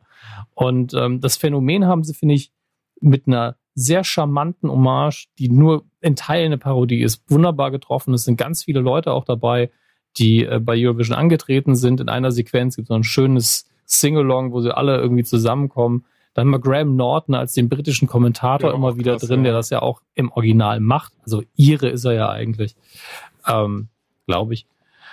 Und äh, was fand, was fand ich noch so gut? Der, der Russe, der ja kein Russe ist, aber der, der den Russen spielt, der macht Ah, es der Dan so Stevens gut. hat damals das Beast so ein bisschen- gespielt in der Realversion von Schön und das Biest. Äh, in der ja, neueren. Dann, ne? Ach so, ja, halt ja. in der von Disney von 19, äh, 19, wow, von 2018 mit Emma Watson. Ja. Ach, der war es, okay. Aber der, der, also ich kenne mich ja so ein bisschen mit russischen Akzenten aus und der macht einen so guten russischen Akzent. Und es ist auch, seine Rolle ist auch so gut geschrieben, wenn hinterher wird er halt was gefragt und es gibt, also ich will den Gag nicht vorwegnehmen, aber er sagt sowas schön, Chichim Pronoun. Das ist so geil. Das ist so gut gesprochen, so gut geschrieben an der Stelle. Und das hätte ich bei dieser Figur nicht erwartet, die ja einfach nur für mich eine Parodie war auf alle russischen Männer-Acts, die irgendwie mal beim ESC angetreten sind. Die Musik auch einfach, wer auch immer die Musik produziert hat, perfekt. Das ist einfach, als hätte ich den ESC dieses Jahr doch geguckt. Richtig geil. Und dann am Schluss noch dieser, dieser total wütend, diese wütende Nebenfigur, die immer dieses eine Lied hören will. Ihr werdet wissen, was ich meine, wenn ihr ihn guckt. Wunderschön. Einfach, einfach Bock und auch ein dummer Moment drin, der einfach nur in einer Komödie passieren kann, wo auch alle Umstände drumherum nicht geklärt werden, nie aufgeklärt werden. Die Story geht einfach weiter. Richtig geil. Und Will Ferrell hatte offensichtlich sau viel Spaß, auch daran, sein eigenes Land zu beleidigen. Aber weißt du, warum? Sonst droppe ich jetzt Fun Facts. Warum?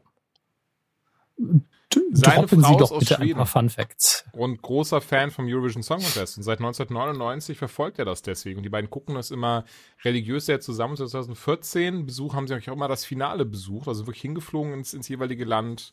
Und haben das dann dort vor Ort das Finale geschaut. Und Pharrell selber hat dann eine große Liebe für ihn entwickelt und trägt schon, hat schon sehr lange mit sich rumgetragen, daraus so, so eine lustige Komödie zu machen. Und die ist halt durch mehrere Iterationen gegangen. Ich glaube, dass das fing auch an, dass sondern auch sollten eigentlich auch so dann, dann so, so, so, so ein großes Sing-Off werden mit so Steve Carell und Bieberpo, so weißt du, so ein bisschen aus den hier Anchorman-Tagen mit den ganzen Leuten. Schließlich und endlich ist er dann bei Netflix gelandet, der Film. Und das haben sie eben jetzt draus gemacht, was wir gesehen haben mit Rachel McAdams zusammen. Und ey, ich fand den auch, ich fand den auch besser, als ich erwartet hätte. Ich dachte, das wäre so ein leichtes Ding, so kannst du Switch zocken, das, das, den Film guckst du nebenher so ein bisschen. Aber der hatte schöne Momente und auch gerade das letzte Lied mochte ich echt gerne. Das Ja? fand ich, also hat man gemerkt, wie viel ähm, Ja? Mühe sie sich gegeben haben, dass es auch wirklich sehr echt klingt. Also, dass man das auch wirklich abkauft, in Anführungszeichen. Und also von daher. Das war halt ehrlich Ja. emotional auch. Und ich ganz ehrlich, jetzt, äh, das, das wäre dieser Film in die Kinos gekommen in der Oscarsaison, ich hätte es geil gefunden, wenn er nominiert gewesen wäre, weil die dann, weil Will Ferrell dann einfach in seinem Outfit auf der Bühne seine zwei Zeilen beigetragen hätte zu dem Lied. Äh, Rachel McAdams nicht, weil die hat die ganzen Songs das war nicht der gesungen. andere ähm, Ähm, Song Contest Gewinnerin, die gesungen hat. Ja. Krasse Oh, ja. Stimme tatsächlich. Ähm, und was man auch nicht vergessen darf, ich habe es auch getwittert, Pierce Brosnan, wie kann man so schön altern? Das ist unfassbar. Sieht einfach aus ne? wie ein geiler Captain Igloo. Einfach so ein richtig geiler Captain Mhm. Igloo. So sieht er aus. Es, äh, ich warte nur noch auf Meuterei mit, auf der Bounty mit ihm als, als Captain Bly. Das ist einfach, oder, keine Ahnung, auf jeden Fall mehr Pierce Brosnan braucht die Welt. Ja. Das ist äh, Auf unfassbar. jeden Fall deswegen, Leute, auf Netflix gibt's den. Ähm, kann man gut weggucken. Ja, und ich finde auch, natürlich macht er sich ein bisschen über europäische Länder auch lustig dabei, aber er macht es charmant und nicht bösartig. Ähm, maximal, und ich glaube, das Geheimnis ist, dass Will Ferrell einfach ein Dödel spielt und das ist die Figur, die halt der Trottel ist in dem Film eigentlich. Das ist die Hauptfigur, das ist ein gutmütiger Trottel und deswegen zieht er natürlich die ganze negative Sache auf sich drauf und äh, das ist oft das Geheimnis, glaube ich, äh, bei seinen Figuren, dass die immer sympathisch wirken, weil die ganze Böshaftigkeit immer aus Dummheit entspringt bei ihm. Ja. Ah, Gottes Willen, heute haben wir viel, ich viel versuch noch in weggeschafft 200 hier. Minuten die Sachen äh, zu, zu äh, rauszuhauen, die ich, da haben wir nämlich zwei Stunden voll, die ich geguckt habe. Nee, Quatsch, ich mach jetzt keine Hektik. Ähm, Crazy Stupid Love, der Film ist 2011, in der Hauptrolle Steve Carell, Ryan Gosling, Emma Stone. Und bei dem Film, Mhm. die, der wurde mir schon ein paar Mal empfohlen, zuletzt von einem Arbeitskollegen, deswegen habe ich den gesehen. Ähm, gibt's auf Netflix übrigens auch. Und ich war hart überrascht. Ich dachte auch, das wäre so eine recht leichte Komödie. Ich mag ja Carell super gerne. Ähm, Gosling ist mir relativ wurscht. Und ähm, Emma Stone aber auch tolle, tolle Schauspielerin. Gerade ähm, in, in Amazing Spider-Man fand ich, war sie richtig gut als Gwen Stacy. In den äh, Garfield-Filmen. Naja, von dem Film jetzt nicht, In dem Garfield. Andrew Garfield halt, ne? äh, jetzt nicht, wie gesagt, nichts mega krasses erwartet, auch nichts mega schlechtes, aber ich dachte so, ah, das ist bestimmt ein süßer, süße, süße äh, Liebeskomödie. Und ich war, hast du den gesehen? Ja, ich habe den äh, ungefähr mhm. zu dem Zeitpunkt, als er rauskam, nicht im Kino, aber also, sobald er im Home-Video-Bereich war, habe ich ihn geguckt. Ich fand also Steve Carell absolut zuverlässig, verlässlicher Darsteller im Comedy-Bereich, ja. wie immer. Und auch ähm, Gosling fand ich in dem Film. Hey, auf jeden Fall. Ich meine, der hatte keinen schweren Job. Der musste charmant sein aber und gut aussehen und das hat er gemacht. Wie gut er mit Ausnahmen äh, geschrieben war. Also, dass der Film von vorne bis hinten mich auch richtig kaptiviert, aber ich dachte so, ach okay, jetzt will ich aber doch schon wissen, wie es ausgeht, wie es weitergeht, ähm, wie was passiert. Halt eine typisch, relativ typisches schnulziges Ende, aber das ist halt für, für, für das Genre relativ typisch. Ähm, möchte ich aber trotzdem empfehlen, diese Stelle. Wenn ihr noch nicht kennt, das ist eine echt schöne Geschichte, eine schöne Komödie, auch eine der besseren, definitiv. Gibt es tolle Momente im Film und so lustig das klingt, den Twist habe ich nicht kommen sehen. Ähm, und entsprechend von daher auf Netflix gibt es den Crazy Stupid Love, echt, echt ein ähm, tolles Ding. Da habe ich dann direkt danach denselben Kollegen gefragt, sag mal, hast, hast du noch was auf Lager? Und dann meinte er, ja, hier, guck mal, auch mit Stephen Carell und äh, äh, mit Steve Carell und mit Emma Stone, Battle of the Sexes. Das ist dann ähm, nicht keine reine Komödie, sondern ist tatsächlich äh, Bruder von einem Event, was 1972 passiert ist, in dem nämlich ähm, Uh, wie hieß er jetzt? Also ähm, Emma Stone spielt die Tennisspielerin Billie Jean King und Steve Carell den Tennisspieler äh, Briggs mit Nachnamen. Jetzt fällt mir gerade der Vorname nicht mehr ein. Und ähm, er war zu der Zeit so als dieses chauvinistische Schwein bekannt. Also absichtlicherweise, das war so seine Figur, die er gespielt hat. Und er fordert eben den, den, den Damentennis heraus, auch mit der, mit der Meinung, dass eben Frauen gar nicht so gut im Sport seien und die gute Billie Jean lehnt dann erstmal seine Herausforderung ab und sagt, nee, das ist einfach nur, dass der will da einen Zirkus draus machen, da habe ich keinen Bock drauf. Eine andere Frau tritt dann gegen ihn an, die halt auch verliert, äh, was dann eben dafür sorgt, dass das aber dann Billie Jean auslöst, dass sie halt trainiert mehr und auch gegen antreten möchte. So ein bisschen, ja, Rocky wäre vielleicht das falsch, falsche Vergleich, aber es ist sich ein sehr guter ähm, Sportfilm. Es ist so, hat was Dokumentarisches, teilweise sehr lustig, ähm, auch dramatische Elemente, geht, geht viel darum, wie man sich ähm, in den 70ern gegeben hat, besonders als Frau oder wahrscheinlich wirklich quasi zu, zu 90 Prozent als Frau. Es geht auch um ein paar andere Themen, aber hauptsächlich darum, ne, wie wurden Frauen gesellschaftlich angesehen. Ne, keiner also, oder sehr wenige haben die, selbst andere Frauen in eigenen Reihen wurden sie wenig ernst genommen als, als äh, aktive und äh, professionelle Sportlerinnen. Dann ähm, gerade auch das Thema Homosexualität, wie wie, wie, wie geächtet das zu der Zeit damals noch war. Finde ich, macht der Film echt gut. Also ist, ist ein schöner, schöner Mittelweg zwischen Hahaha und ernste Themen. Kein krasser Überflieger. Und ich habe das Gefühl, dass er sich manchmal auch so ein bisschen dann doch verliert oder nicht, nicht, nicht, nicht zu sehr traut, zu weit in eine ernste Richtung zu gehen. Ähm, aber insgesamt dann äh, doch ein echt schönes Ding. Und deswegen Battle of the Sexes kann ich äh, auch empfehlen, gerade so bei keinem Streamingdienst, oder kann ich zum Beispiel bei Amazon oder sowas dann, dann leihen für nicht allzu viel Geld. Einen habe ich noch, Dominik. Hast du noch Bock? Hast du noch äh, Fokus, Konzentration? Das Einzige, was ich noch habe, ist eine Todesmeldung. Ich Ach weiß nicht, ob ich jetzt raushauen soll oder nicht. Deswegen mach, dann mach die Filmempfehlung und dann entlassen wir die Leute heute mit einer so Todesmeldung. Um, ähm, The King of Staten Island in der Hauptrolle ist ähm, von Saturday Night Live Alumni äh, Pete Davidson. Hat auch ein Netflix-Special, hat mir schon mal kurz drüber gesprochen, dass ich, dass ich interessant fand von der Umsetzung her. Ähm, und mit, das ist der neue Judd Apatow-Film. Ausnahmsweise kein Seth Rogen dabei, kein ähm, Jason Siegel und sonstige, sondern Pete Davidson, wie gesagt, in der Hauptrolle, dazu Bill Burr in der zweiten Hauptrolle. Und es geht im Wesentlichen darum, es ist so ein bisschen autobiografisch, denn Pete Davidson hat 2001 seinen Vater am 11. September verloren. Er war einer der Feuerwehrmänner, ähm, der reingerannt ist ins World Trade Center, um Leute zu retten, leider dann selber umgekommen ist dabei. Und damit hat äh, Davidson sein Leben lang zu kämpfen gehabt und immer noch zu kämpfen. Und in diesem Film geht es im Wesentlichen darum, dass eben der, der, der King of Staten Island, die Figur, die von Pete gespielt wird, mir fällt da gerade ihr Name nicht ein, ähm, ihr Vater ist zur selben Zeit wie eben bei ihm im echten Leben der Vater umgekommen. Ist jetzt nicht der 11. September gewesen, sondern bei einem Hotelbrand, wo das Hotel dann eingestürzt ist. Und damit hat die Figur halt, wie gesagt, zu kämpfen, muss sich damit auseinandersetzen und kommt einfach nicht weiter im Leben, weil sie sich davon mehr oder weniger zurückhalten lässt. Und wie gesagt, da ist wohl viel Autobio äh, viel Biografisches drin. Ähm, dafür auch sehr, also, aber sehr lustig umgesetzt. Also so wirklich ein sehr ernstes Thema mit sehr viel Humor behandelt, aber ohne dass es die Ernsthaftigkeit aus den Augen verliert. Äh, Marissa Tomei spielt mit, die auch wirklich eine großartige ähm, also großartig spielt, spielt die Mutter vom, vom Davidson-Charakter und lernt eben Bill Burr kennen, der auch wieder ein Feuerwehrmann ist, mit dem sich aber trotzdem dann äh, verliebt und nicht glaube liiert nicht, aber, aber die sich sehr nahe kommen und ähm, ja, Davidsons Figur, wie es mir fallen gerade die Namen nicht mehr ein, äh, kommt auch überhaupt nicht klar und dadurch hängt dann der Haussegen ordentlich schief. Und ja, und wesentlich geht es wirklich um Thema so ein bisschen, mich, äh, um den Film, sich mit Verlust auseinanderzusetzen, mit Trauer und das eben auch ernsthaft, äh, ernsthaft zu machen und dann nicht nur den ganzen Tag irgendwie auf der Couch zu setzen und sich die Birne wegzukiffen, obwohl man schon 28 Jahre alt ist. Vorher fragt Amazon.com.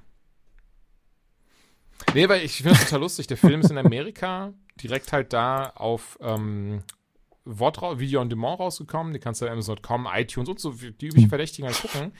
Ähm, in Deutschland kommt der nächsten Monat ins Kino. Die französische ähm, Art und Weise, Filme zu gucken. En demand. Ähm, von daher, wenn ihr gucken wollt, iTunes US oder Amazon.com. Und ich kann ihn wirklich gut empfehlen. Äh, gut, ich kann ihn gut empfehlen. Nee, ist ein schöner Film geworden. Also ähm, auch da, ähnlich wie bei Crazy Stupid Love, ähm, mit wenig Erwartung ran. Ich dachte eher so leichte Unterhaltung. Ähm, und trotzdem noch viel mehr Tiefgang als erwartet. Freut mich. Und ich finde, ja, du hast ihn gut empfohlen. Du hast das sehr, sehr schön oh, gemacht. Dankeschön. Ähm, ja, es ist eine traurige Meldung zum Schluss. Wir hatten heute eh eine ernstere Sendung.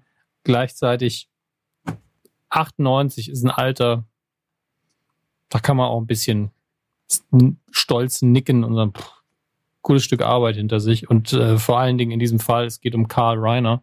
Ähm, da ist auch einiges an grandioser Arbeit ähm, in seinem Lebenslauf zu finden, der jetzt vor kurzem verstorben ist. Ähm, er hat vor allen Dingen in den 80ern für mich wichtige Filme gemacht mit Steve Martin zusammen. Ähm, Karl Reiner hat geschrieben, der Mann mit zwei Gehirnen, Tote tragen keine Karos. Äh, das, das sind Dinge, die habe ich bis zum Erbrechen immer wieder geguckt und äh, tatsächlich musste ich nie brechen. Ich fand sie immer wieder lustig. Ähm, ganz, ganz toller Comedy-Autor und Schauspieler. Ihr kennt ihn vielleicht am ehesten noch aus den Oceans 11 Filmen, wo er den ältesten gespielt hat der ganzen Truppe. Ähm, der der beste Freund von Mel Brooks ist. Die beiden haben wirklich, glaube ich, auch zusammengelebt. Er findet ganz viele ähm, so Comedy-Auftritte von den beiden bei verschiedenen Late-Night-Shows, wo die einfach besucht worden sind und die haben dann da gesessen in ihrem in ihrem Altenheim gefühlt, auch wenn es eine eigene Wohnung ist, aber mit ihren Klapptischen vom Fernseher, wie, wie einfach zwei alte, süße Männer. Ähm, und was ich heute erst erfahren habe, dass dieser Mann tatsächlich der Vater von Rob, äh, Rob Reiner ist. Ein Regisseur, den ich sehr, sehr schätze, unter anderem von äh, ähm, Harry und Sally und Spinal Tap zum Beispiel und vielen anderen Sachen. Auch ein Schauspieler, aber ich kenne ihn vor allen Dingen als Regisseur. Und äh, ja, Comedy-Legende Carl Reiner, leider verstorben. Um, wurde 98 Jahre alt. Und das ist, kann man einfach mal den Hut ziehen, finde hey, ich. auf jeden Fall. Und ich denke, damit lassen wir euch auch, ihr Lieben. Ja, ihr habt jetzt äh, sehr viel Quatsch zum Nachdenken, viele Infos, was ihr gucken könnt. Äh, wir hoffen, es war für euch nicht zu ernst, aber wir müssen uns das auch manchmal von der Seele quatschen. Und damit ist es nicht aus der Welt, das darf man nie vergessen, aber damit geht es uns ein bisschen besser. Auf bald, bis wir das Ganze hier wieder machen. Ich hoffe, sehr, sehr Ciao. zügig. Tschüss.